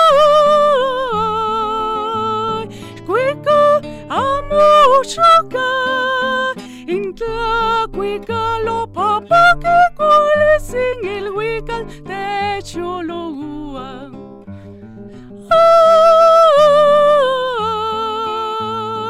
Cuica amushoka Intla cuica lo papa que cole sin el huical te chologua Inong imot las segues cuales en el huical moten pandesi Amo akashimaka cual sin el huical yeong no ashka. Inong imot las segues cuales en el huical moten pandesi Amo akashimaka cual sin el huical yeong no ashka.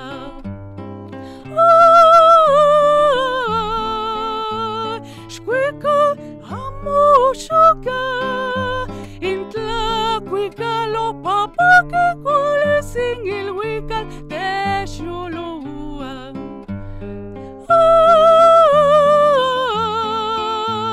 Shkwika amushoka Intla kwika lo papa que cual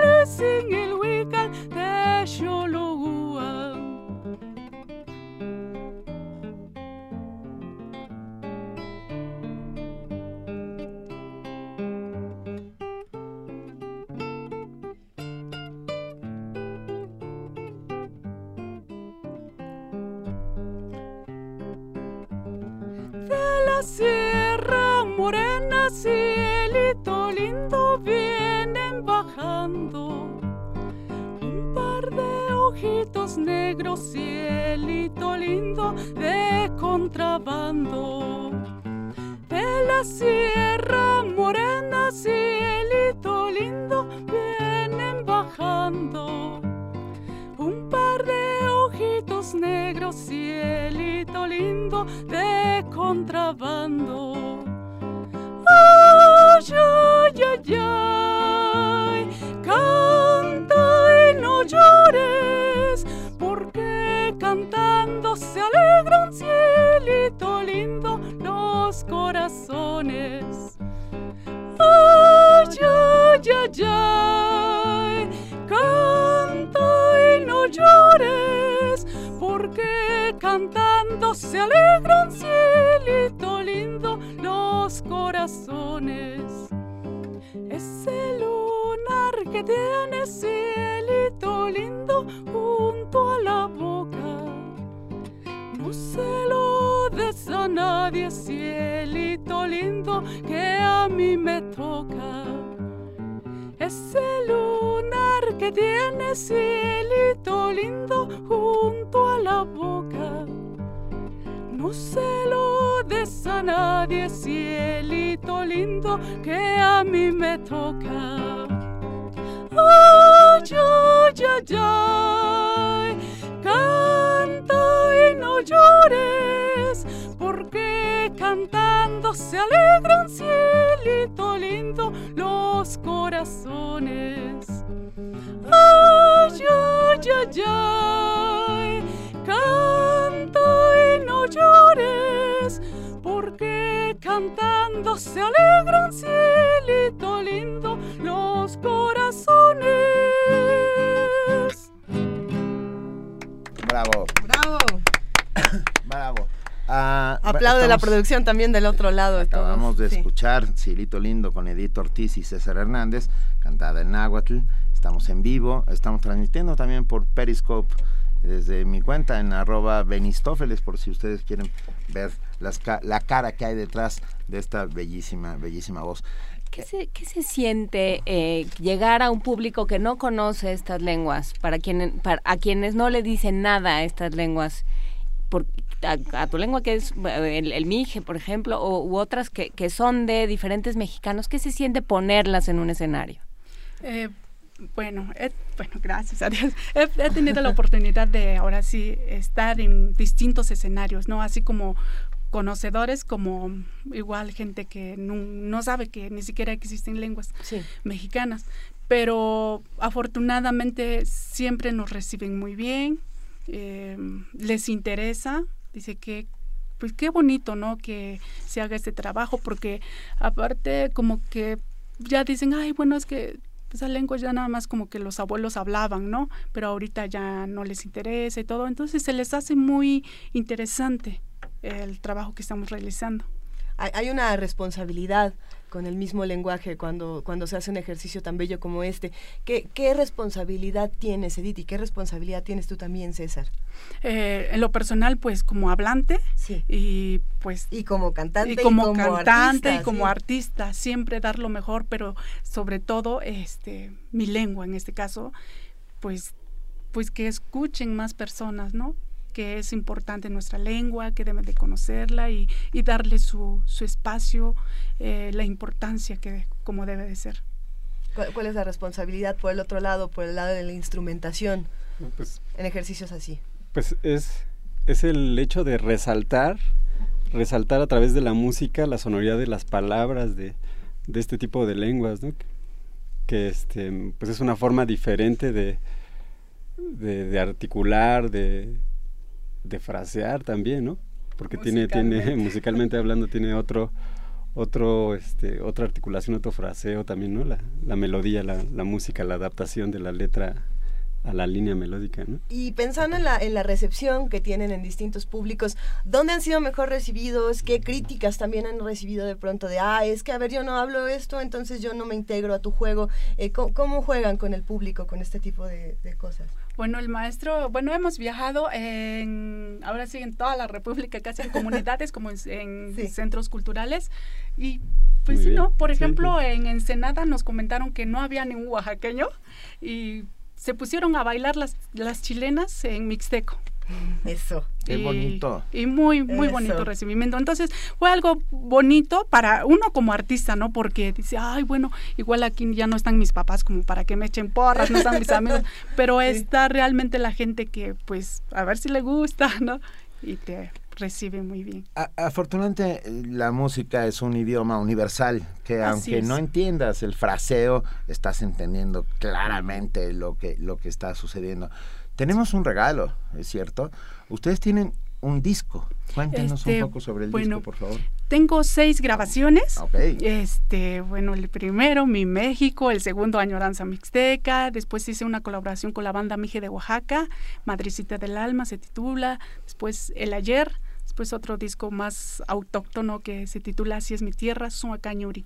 Y el más reciente es Itanuyuku, Flor del Campo. Eh, pues el Conaculta me apoyó para hacer esta grabación con una orquesta de cámara Wow, y pues estamos echándole todas las ganas del qué mundo. maravilla. Y repítenos el nombre.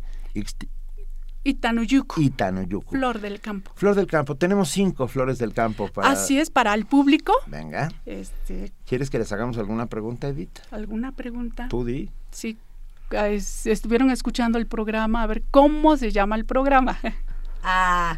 Sí, no, no es muy fácil, Así ¿no? de sencillo. No, bueno, eso es muy fácil, pero sí, bueno, pues está bien. Sí. Está bien, está regalando. perfecto. Llámenos al 55 36 43 39 y díganos que quieren este maravilloso disco. Vamos platicando más, pero también vamos a escuchar. o- ¿Se, puede, se puede escuchar otra? ¿Podemos? por Claro favor? ¿Una sí. chilena se puede? Una chi- ¿En mixteco? A ver, ¿cuál, cuál Ah, trae? bueno. ¿Cuál es nuestra? Bueno, el detalle, bueno, con la orquesta, bueno, teníamos ya todo formal. Eh, con el maestro César, bueno, como ustedes verán, pues es una guitarra, pero tenemos más canciones en lenguas. Entonces, a ver qué les parece si tú- vamos con esta pieza Venga, Venga. venga. ya de, de Luis Armando Canché Sabido de Yucatán. Balam, Jaguar, ¿En maya? en maya. Venga. ¿Qué lloras, hombre maya? Tus lágrimas tapan la luz de tu mirada, matan tu ánimo. Aprende, no llores otra vez, hombre maya. Cuando naciste, el mundo te puso por nombre jaguar. No pintes de negro las nubes. Avanza, camina en lo alto. Tú eres regalo de la tierra. Eres el gran jaguar.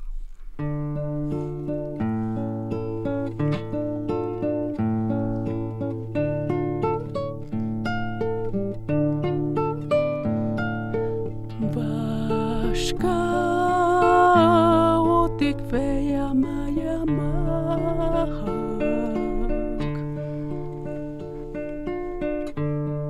Maguikemis tampakatus majamaak.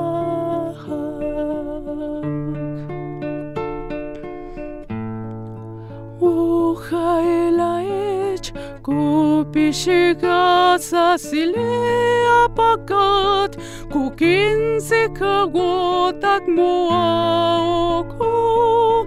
Maia mac, qua cu kinse hacek, cu kinse.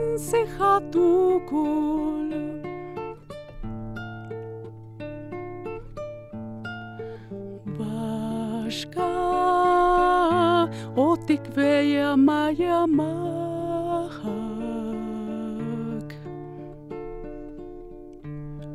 magoe que mesh tampaga tus majamak Haila ech kupishika sasilea pakat kukinse hagotak moaoko mayamak wakukinse hachek kukinse hatukul.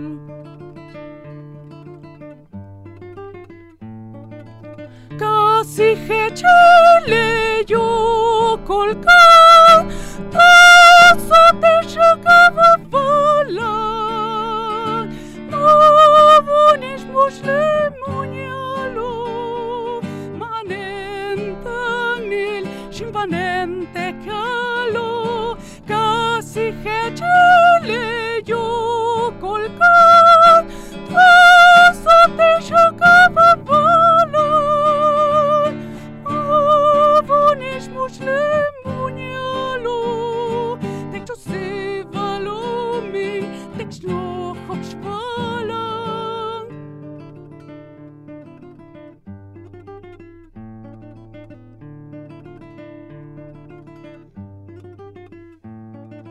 Casi hechele yo colca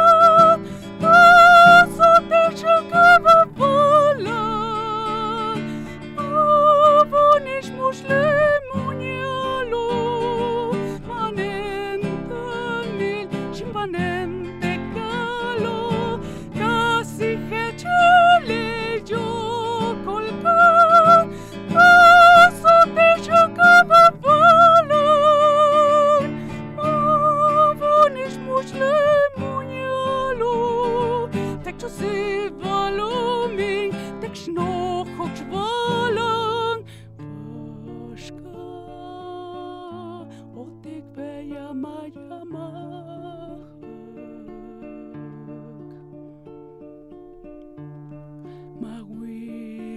Mish, tampagats majamah.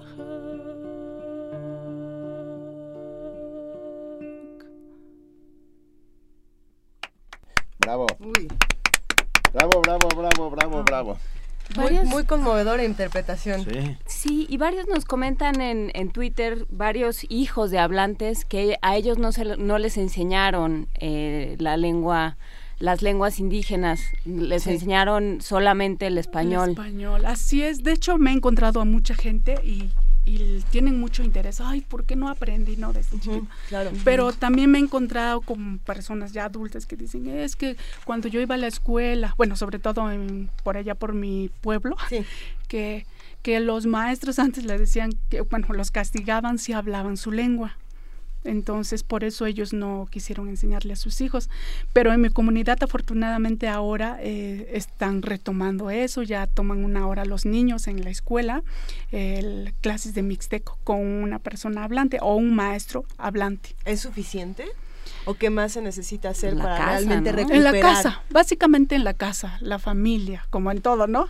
Sí, sí, lo raro es que a ti te lo hayan enseñado. ¿Por Bueno, a ti de sí? hecho no me lo enseñé. Bueno, Bueno, más ¿por bien qué- no, por pero qué te lo fomentaron? Porque formó parte de mí, ¿no? Des- pues escuchas a tu a tus abuelitos hablar, a tu mamá, a tu papá y entonces creces así como que pues de una forma normal, ¿no? Ves de una forma normal y natural de que tú hablas. Ellos todos, si todos hablan, tú también hablas. Nosotros eh, tenemos muchas maneras de, apro- de apropiarnos de las lenguas. Una de ellas es a través de la música y a través de las historias. Escuchamos Poemas. historias, escuchamos poemas, escuchamos canciones y a lo mejor no sabemos exactamente qué dicen, pero empezamos a entrar a sensibilizarnos. Luego nos vamos empezando a memorizar eh, palabras o frases, aunque no sepamos aún qué, qué significan, ¿no? Y de pronto ya empezamos a elaborar ideas, a contar historias. Por ejemplo, en el caso de, de esta canción de Jaguar, ¿qué historia se está contando? ¿Qué, qué historia no- nos acaban de contar aquí?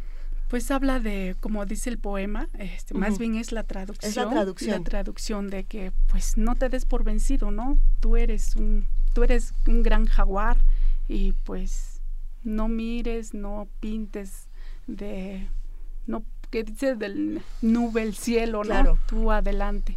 Es lo que que en cierta medida también nos estaría hablando del rescate de la lengua Del misma, rescate ¿no? también. Hay que estar De la- orgullosos de lo que somos, de lo que hacemos, de, de cómo de lo hacemos. todo. Y orgullosos, ¿no? Porque México es multicultural. Tiene muchísima riqueza cultural y hay que valorar, difundir y, y pues apoyarnos mutuamente. todos. defenderla. Defenderla, sobre todo. ¿Dónde encontramos tu disco? Muchos nos lo preguntan. Ya te llamaron la Alondra Mixteca. Sí, Está gracias. bonito, me gustó. Qué ¿Eh? bonito. Es un Fue poema que me Karen escribieron, de hecho, hace unos años, de un, un, este, un escritor juchiteco. Entonces, les gustó a la gente, de hecho, les gustó. La disquera dijo, ay, Edith Ortiz, que quede como Alondra Mixteca. Y bueno, qué bonito, ¿no?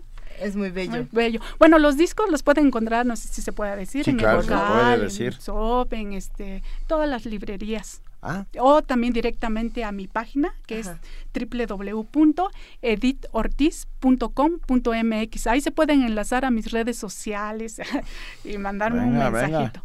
Venga. César, ¿tú estás aprendiendo alguna lengua adicional? Mixteco. Pues, eh, eh, formalmente no, pero ahorita con la, con la oportunidad de acompañar a Edith, pues, por ejemplo, en algunas canciones que le hago Ajá. alguna segunda voz, pues sí, sí he tenido que este, eh, empezar a aprenderlo también. Es, es la sensibilidad. ¿Se van, a, ¿Se van a sensibilizar. presentar pronto en algún lado? Ahí. Para mañana estamos con toda la banda, Venga. pero en, si nos pueden escuchar en otra estación hermana, Sí. radio, Radio Educación, Claro que a las sí. 7 de la mañana. Y bueno, están por confirmarnos también algunas fechas próximas. Pueden este, entrar a la página donde les dije www.editortis.com.mx. Ahí pueden encontrar las próximas presentaciones que estamos trabajando. El 21 de febrero, que es el Día Internacional de la Lengua Materna, estaremos en Coyoacán. Y, Y nosotros bueno, aquí lo celebraremos sin lugar a dudas. Ya tenemos ganadores de los discos. Se fueron volando. Se fueron volando. Rosalía Moreno López, Mariana Becerra Núñez, Ricardo Álvarez López, Jorge Vega y Antonio Juárez ya tienen un disco de Edith. Con enorme gusto. Y además viene con, con, con orquesta, ¿verdad? Así es. Qué maravilla. ¿Podemos despedirnos con, Con una- poquito? ¿Otra canción? Una pequeña, pues vamos con una pieza que se canta en mazateco.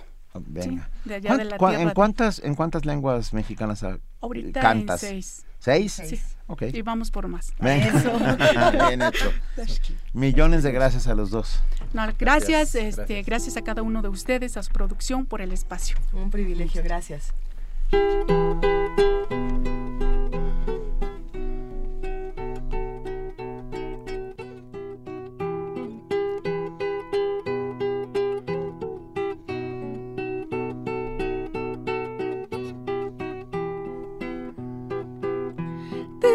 Dicioschkenia kina nam daše tunindo, ti sen dicioschkenia kina nam giši tuanina. Ti sen dicioschkenia kina nam giši tuanina, ti sen dicioschkenia kina helilesa. Nas kana tsonga he mashung, nas kana tsonga he manghio, nas kana tsonga he mashung, nas kana tsonga he manghio.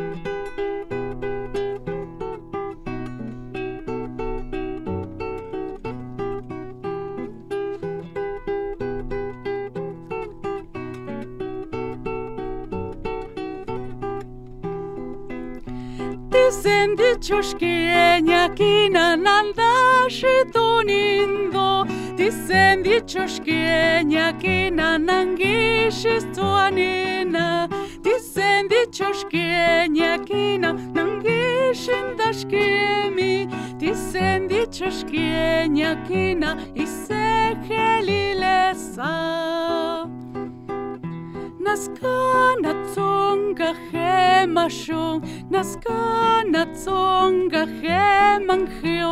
Naska na Naskanazonga he masho. Naska na hemashon, he hemangio.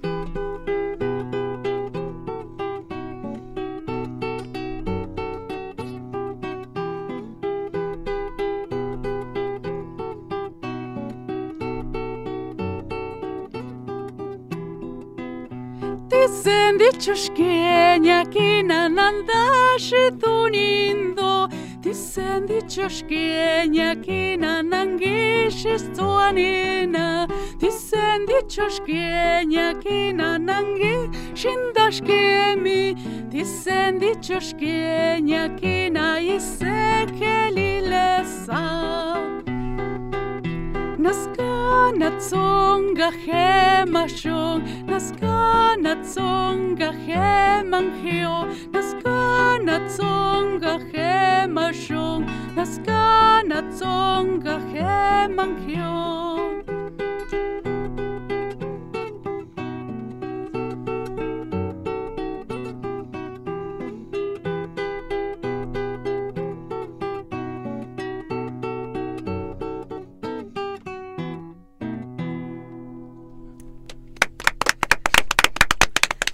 Son César Hernández Valencia en la guitarra y Edito Ortiz en esta maravillosa voz. Esperamos que lo hayan disfrutado. Mil gracias por acompañarnos. Un Al placer. muchas Gracias. Muchas gracias.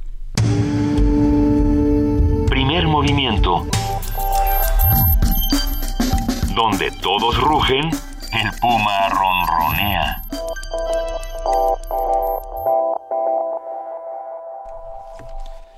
Son las Son las- nueve. ¿Qué hora es, Benito? Son las nueve. De la mañana. Con 45 minutos. Así es. Pues es ¿Les que- gustó? Qué bueno. digo, cuando suceden estas cosas, así sucede. Gracias a todos los que han escrito, a los que han mandado mensajes, a los que nos han llamado por teléfono. Lluvia Ah, de tweets de felicitación y, y- y de admiración por este hermosísimo canto. Eh, ¿Dónde ocurren todas estas cosas? Eh, por ejemplo, hay quienes hacen estos festivales de música en lenguas indígenas, como lo hizo el Museo Universitario del Chopo hace, hace un año. eh, me, me imagino que este año no ha sido la excepción. Y para hablar de todo lo que está pasando con las artes escénicas en el Museo del Chopo, por ejemplo, el proyecto ¿Quién es el habitante de la casa? Hoy vamos a hablar nada más y nada menos que con Mariana Gándara, la jefa de artes escénicas. ¿Cómo estás, Mariana? Buenos días. Buenos días, muy bien, Lisa. Buenos días, Benito. Buenos días, Buenos también días, está Juana Inés. Inés, estamos Hola, todos. Mariana. Aquí esta Hola, cabina Mariana. está llena de gente que te quiere, querida. Ay, qué cosa, qué lindo. Te queremos, Mariana. ¿Cómo estás? ¿Cómo va todo con el Chopo? Cuéntanos. Muy bien, muy contentos. Evidentemente este año también vamos a hacer eh, el estreno multilingüe, que ya vamos perfilando varias cosas, cada vez va a crecer más. Ya les contaré conforme nos vayamos acercando, pero por ahí de septiembre habrá, que, que apertar las fechas. Falta, Este, falta. Sí, sí, sí, porque va a estar tremendo. Pero hoy les quiero hablar de algo que ya en algún momento habíamos platicado, que es este, este proyecto de quién es el habitante de la Casa Santa María la Ribera. Y es porque entramos en la recta final del habitante. Y es un proyecto que ya, ya tenemos casi un año con él en el museo. Sí. Vamos a terminar con, con esto en, en marzo. Y ahora sí, pero con mucho cariño, voy a decir que te estoy hablando a ti, Benito. Te estoy hablando a ti. ¿Te están hablando, Benito? Porque no ha sido, no ha sido, y este es No me viste, cosa- no me viste. Yo soy el habitante de la casa, querida. sobre todo de Santa María la Ribera, lo Sí. que- por lo que te, te- te hablo a ti, es porque yo sé que tú ya tienes una relación muy bonita, muy profunda y de, de mucho tiempo ya con esta colonia. Sí, desde hace muchos años. Pero para quienes no conozcan Santa María la Ribera, por ejemplo, se darán cuenta que cada vez que en el Chopa hablamos de, de este lugar, decimos que el barrio de la Santa María la Ribera, ¿no? Y eso es también una decisión, porque no todas las colonias de esta urbe son barrios, y Santa María la Ribera sí lo es, ¿no? Hay una especie de dinámica. Y esta categoría eh, es, es exclusiva y, y genera identidad. Orgullosa y, autoproclamada. Así es. Exactamente, ¿no? Es Eh. un lugar en donde lo identitario está muy fuerte, donde yo veo cosas que de repente digo, híjole, me llenan casi una nostalgia de un tiempo que tampoco es que me haya tocado vivir, pero que aquí lo puedo vivir en presente. Por ejemplo, estos camiones que reparten la leche en botellas de vidrio, ¿no? O, o lugares que me parecen completamente sui generis. Uno de mis negocios favoritos en la Santa María se llama Madame Gatou, que, que junta dos, dos cosas muy disímiles. No sé muy bien a quién se le ocurrió, pero es una, es una joya, que es tarot y mascotas. Oh, sí. Gatou. ¿no? Entonces, No, no muy lejos del Museo del Chopo, No, por no muy cierto, lejos nada lejos. Entonces, de lo que se trata, ¿quién es el habitante de la casa Santa María la Ribera? Es de recuperar esta, esta maravilla de la colonia, ¿no? Esta parte muy mágica y afectiva para, para hacer un recorrido que no se trate de un recuento histórico. Es decir, si toman, si toman la decisión de venir a hacer este paseo, pues nadie se va a enterar de en qué momento se fundó, cómo se llamaba el señor que estaba haciendo lo de la el kiosco morisco, sino más bien van a pasar cosas como que de repente fijemos la mirada en un teatro viejo, en donde a través de la voz de Diana Cardona, que es, es una cosa muy linda, como ella va haciendo esta, esta voz muy suave, con una cadencia muy, muy dulce, nos va contando, por ejemplo, de esta arquitectura y este deseo del hombre de ganar la naturaleza, ¿no? Y este lugar que estaba plagado de ficción, que qué lugar más, más lleno de ficción que un teatro, ¿no? Y la ficción de que podemos ganar la naturaleza, cómo se ve, pues, 100 años después, en donde el teatro está siendo devorado por los árboles, ¿no? Entonces son, son estos momentos, es, es a partir de un trabajo, casi de un año de investigación de, de estos tres artistas a los que yo quiero aprovechar este momento para agradecerles porque ya se nos va a acabar el 20, pero de verdad, Diana Cardona, Gabriel Yepes, Shadai Larios, muchísimas gracias por haber hecho todo esto porque es, es de un cuidado, es una filigrana el trabajo este que hicieron con la con la colonia y con lo que uno puede descubrir en ella que cuando yo hice el recorrido y esta es una impresión personal pero era como meditar. O sea, había una cosa de, de cómo te cambian el ritmo de cómo vuelves a mirar las cosas y el y el ver las cosas desde otro lugar te permite también verte a ti mismo no volver a mirarte. Y eso es un lujo. Entonces vamos a reiniciar estos recorridos mañana es sábados una y media nos quedan no tantos sábados acabamos este el 23 de abril y la verdad suena que de aquí a, a ese tiempo quedan todavía bastantes pero no se me vayan a confiar Son 12 personas por recorrido. Nos interesa que sea un grupo, pero que tampoco sea una marabunta. Y hay que, y hay que este, inscribirse para, para poder hacer el recorrido. Este, pero bueno, toda la información de cómo inscribirse, evidentemente esto es entrada libre. Lo único que les pedimos es que traigan una identificación. Y este, la pueden encontrar en la página de, del museo, www.chopo.unam.mx. Pero nos va a dar muchísimo gusto que vengan a descubrir este barrio de otra manera. Nos apuntamos, Mariana, te lo juro que nos apuntamos. Ya estamos ahí. ¿Va? Conste. Va, conste. Pero, pero vas a estar con nosotros, Mariana. Sí, yo también, yo las veces que sea, me, me, doy la vuelta, pero la verdad es que digo, no seas, no seas golosa, tú ya lo hiciste.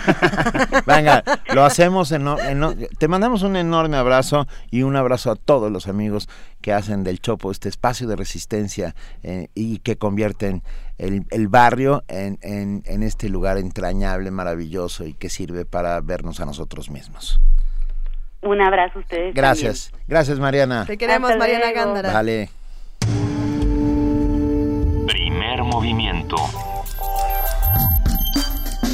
Donde la raza habla.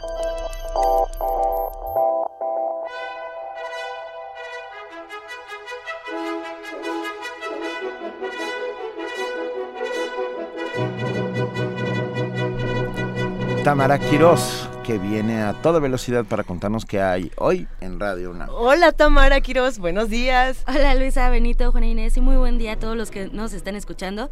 Hoy en Radio UNAM les invitamos a sintonizar el 860 de AM. Al mediodía pueden escuchar Los bienes terrenales, el cine y la crítica con Carlos Monsiváis a las 5 de la tarde. El radiodrama Rebelión en la Granja, dirigido por Eduardo Ruiz Aviñón, a las 6. Y a través de la serie La llave, la clave, la nave, el ave del tiempo, no se pierdan Siddhartha de Hermann Hesse a las 11 de la noche. Por esta frecuencia 96.1 no se pierdan un espacio de diversidad para la construcción del pensamiento en Buffet Babel. Esto es de 1 a 4, iniciando con Creación Viva, seguido de Tejiendo Género a la 1.30. También tenemos sorpresas sonoras en Gabinete de Curiosidades. Este programa lo conduce Frida Saldívar y Luisa Iglesias. Ay, sí. No se lo pierdan a las 3. México en el aire también a las 3.30. Y es muy importante mantenerse informado, por eso en punto de las 3.50 viene el corte informativo de la tarde. Durante la programación podrán disfrutar de las cápsulas de poesía en voz alta con entrevistas y retrospectivas de este Festival de la Palabra. Hoy regresan los conciertos de intersecciones en la sala Julián Carrillo a las 9 de la noche. Les invitamos a disfrutar, disfrutar del grupo Bucareli, quienes nos traen su disco debut, New Jazz, con una mezcla de ritmos bailables entre electrónicos, jazz, hip hop y bueno, la entrada es totalmente libre, 9 de la noche. También lo pueden escuchar por el 96.1 de FM y para finalizar el viernes sintonicen a las 10 de la noche Resistencia Modulada. Que tengan excelente fin de semana. Muchísimas gracias, gracias, Tamara. Tamara, tú también. Gracias. Gracias. Fin, Tamara. Y les tenemos una sorpresa. Uh, bueno, gracias a todos los que hicieron posible este programa, gracias a Juana Inés de ESA, gracias querida Luisa Iglesias. Muchísimas gracias. Eh, hoy es viernes. Hoy es viernes. Y además hoy celebramos uno de esos cumpleaños que a mí por lo menos sí me toca en lo más profundo. O sea, hoy es viernes de Cuébano, es lo que quieres decir. Exacto. Hashtag viernes decir. de Cuébano, órale. Exactamente. Alfonso de Alba desde muy temprano nos hizo el favor de recordarnos que eh, hoy sería cumpleaños de Jorge Ibargüengoitia. Hoy, nacido en Antillón, Guanajuato, el 22 de enero de 1928. Y nacido en cualquier sitio, sí, porque bueno, el, no, el no. lugar que habitaba eh, Jorge Barguengoitia estaba en su cabeza. Estaba en su cabeza y en la de todos nosotros. Eh, y bueno, a, a, mí me gustó la idea de terminar el programa con el principio de los relámpagos de agosto, que es esta, eh, pues esta especie de novela de la revolución que sigue siendo, para bien o para mal, sigue siendo vigente. Y para sigue, bien, para bien, para bien, sin Para duda, bien, para pero bien. sigue hablando del México que todavía existe. Justo para sí, a ver si podemos corregirlo. A gracias ver si podemos corregir algo. Por lo menos, ¿sabes que Logró que lo viéramos uh, desde, desde una visión crítica divertida. Uh, de, logró decir que, el, que el emperador iba desnudo. Exacto. Logró de decir, frente a tanto horror, frente a tanto generalote, vamos viendo qué tiene dentro y no tiene nada. ¿Por dónde empezar? A nadie le importa en dónde nací, ni quiénes fueron mis padres, ni cuántos años estudié, ni por qué razón me nombraron secretario particular de la presidencia. Sin embargo, quiero dejar bien claro que no nací en un petate, como dice Artajo, ni mi madre fue prostituta, como han insinuado algunos, ni es verdad que nunca haya pisado una escuela, puesto que terminé la primaria hasta con elogios de los maestros. En cuanto al puesto de secretario particular de la Presidencia de la República, me lo ofrecieron en consideración de mis méritos personales, entre los cuales se cuentan mi refinada educación, que siempre causa admiración y envidia, mi honradez a toda prueba, que en ocasiones llegó a acarrearme dificultades con la policía, mi inteligencia despierta y sobre todo mi simpatía personal, que para muchas personas envidiosas resulta insoportable. Baste apuntar que a los 38 años, precisamente cuando se apagó mi estrella, ostentando el grado de general brigadier y el mando del 45 Regimiento de Caballería, disfrutaba yo de las delicias de la paz hogareña, acompañado de mi señora esposa Matilde, y de la numerosa prole que entre los dos hemos procreado, cuando recibí una carta que guardo hasta la fecha y que decía así. Conviene advertir que todo esto sucedió en el año de 28 y en una ciudad que para no entrar en averiguatas llamaré Vieira, capital del estado del mismo nombre, Vieira Viey. La carta, digo, decía así. Querido Lupe, como te habrás enterado por los periódicos, gané las elecciones por una mayoría aplastante. Creo que esto es uno de los grandes triunfos de la revolución. Como quien dice, estoy otra vez en el candelero. Vente a México lo más pronto que puedas para que platiquemos. Quiero que te encargues de mi secretaría particular. Marcos González, general de división. Como se comprenderá, me desprendí inmediatamente de los brazos de mi señora esposa, dije adiós a la prole, dejé la paz hogareña y me dirigí al casino. A festejar. Esto fue Primer Movimiento. El mundo desde la universidad.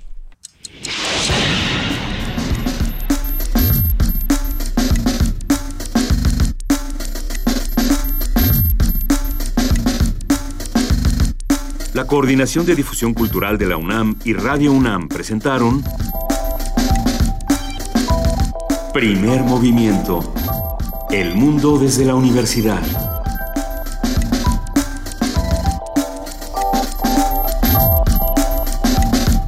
Técnica Arturo González. Información Antonio Quijano, Amalia Fernández, Miriam Trejo, Dulce García, Cindy Pérez Ramírez, Cristina Godínez, Abraham Menchaca y Vania Nuche.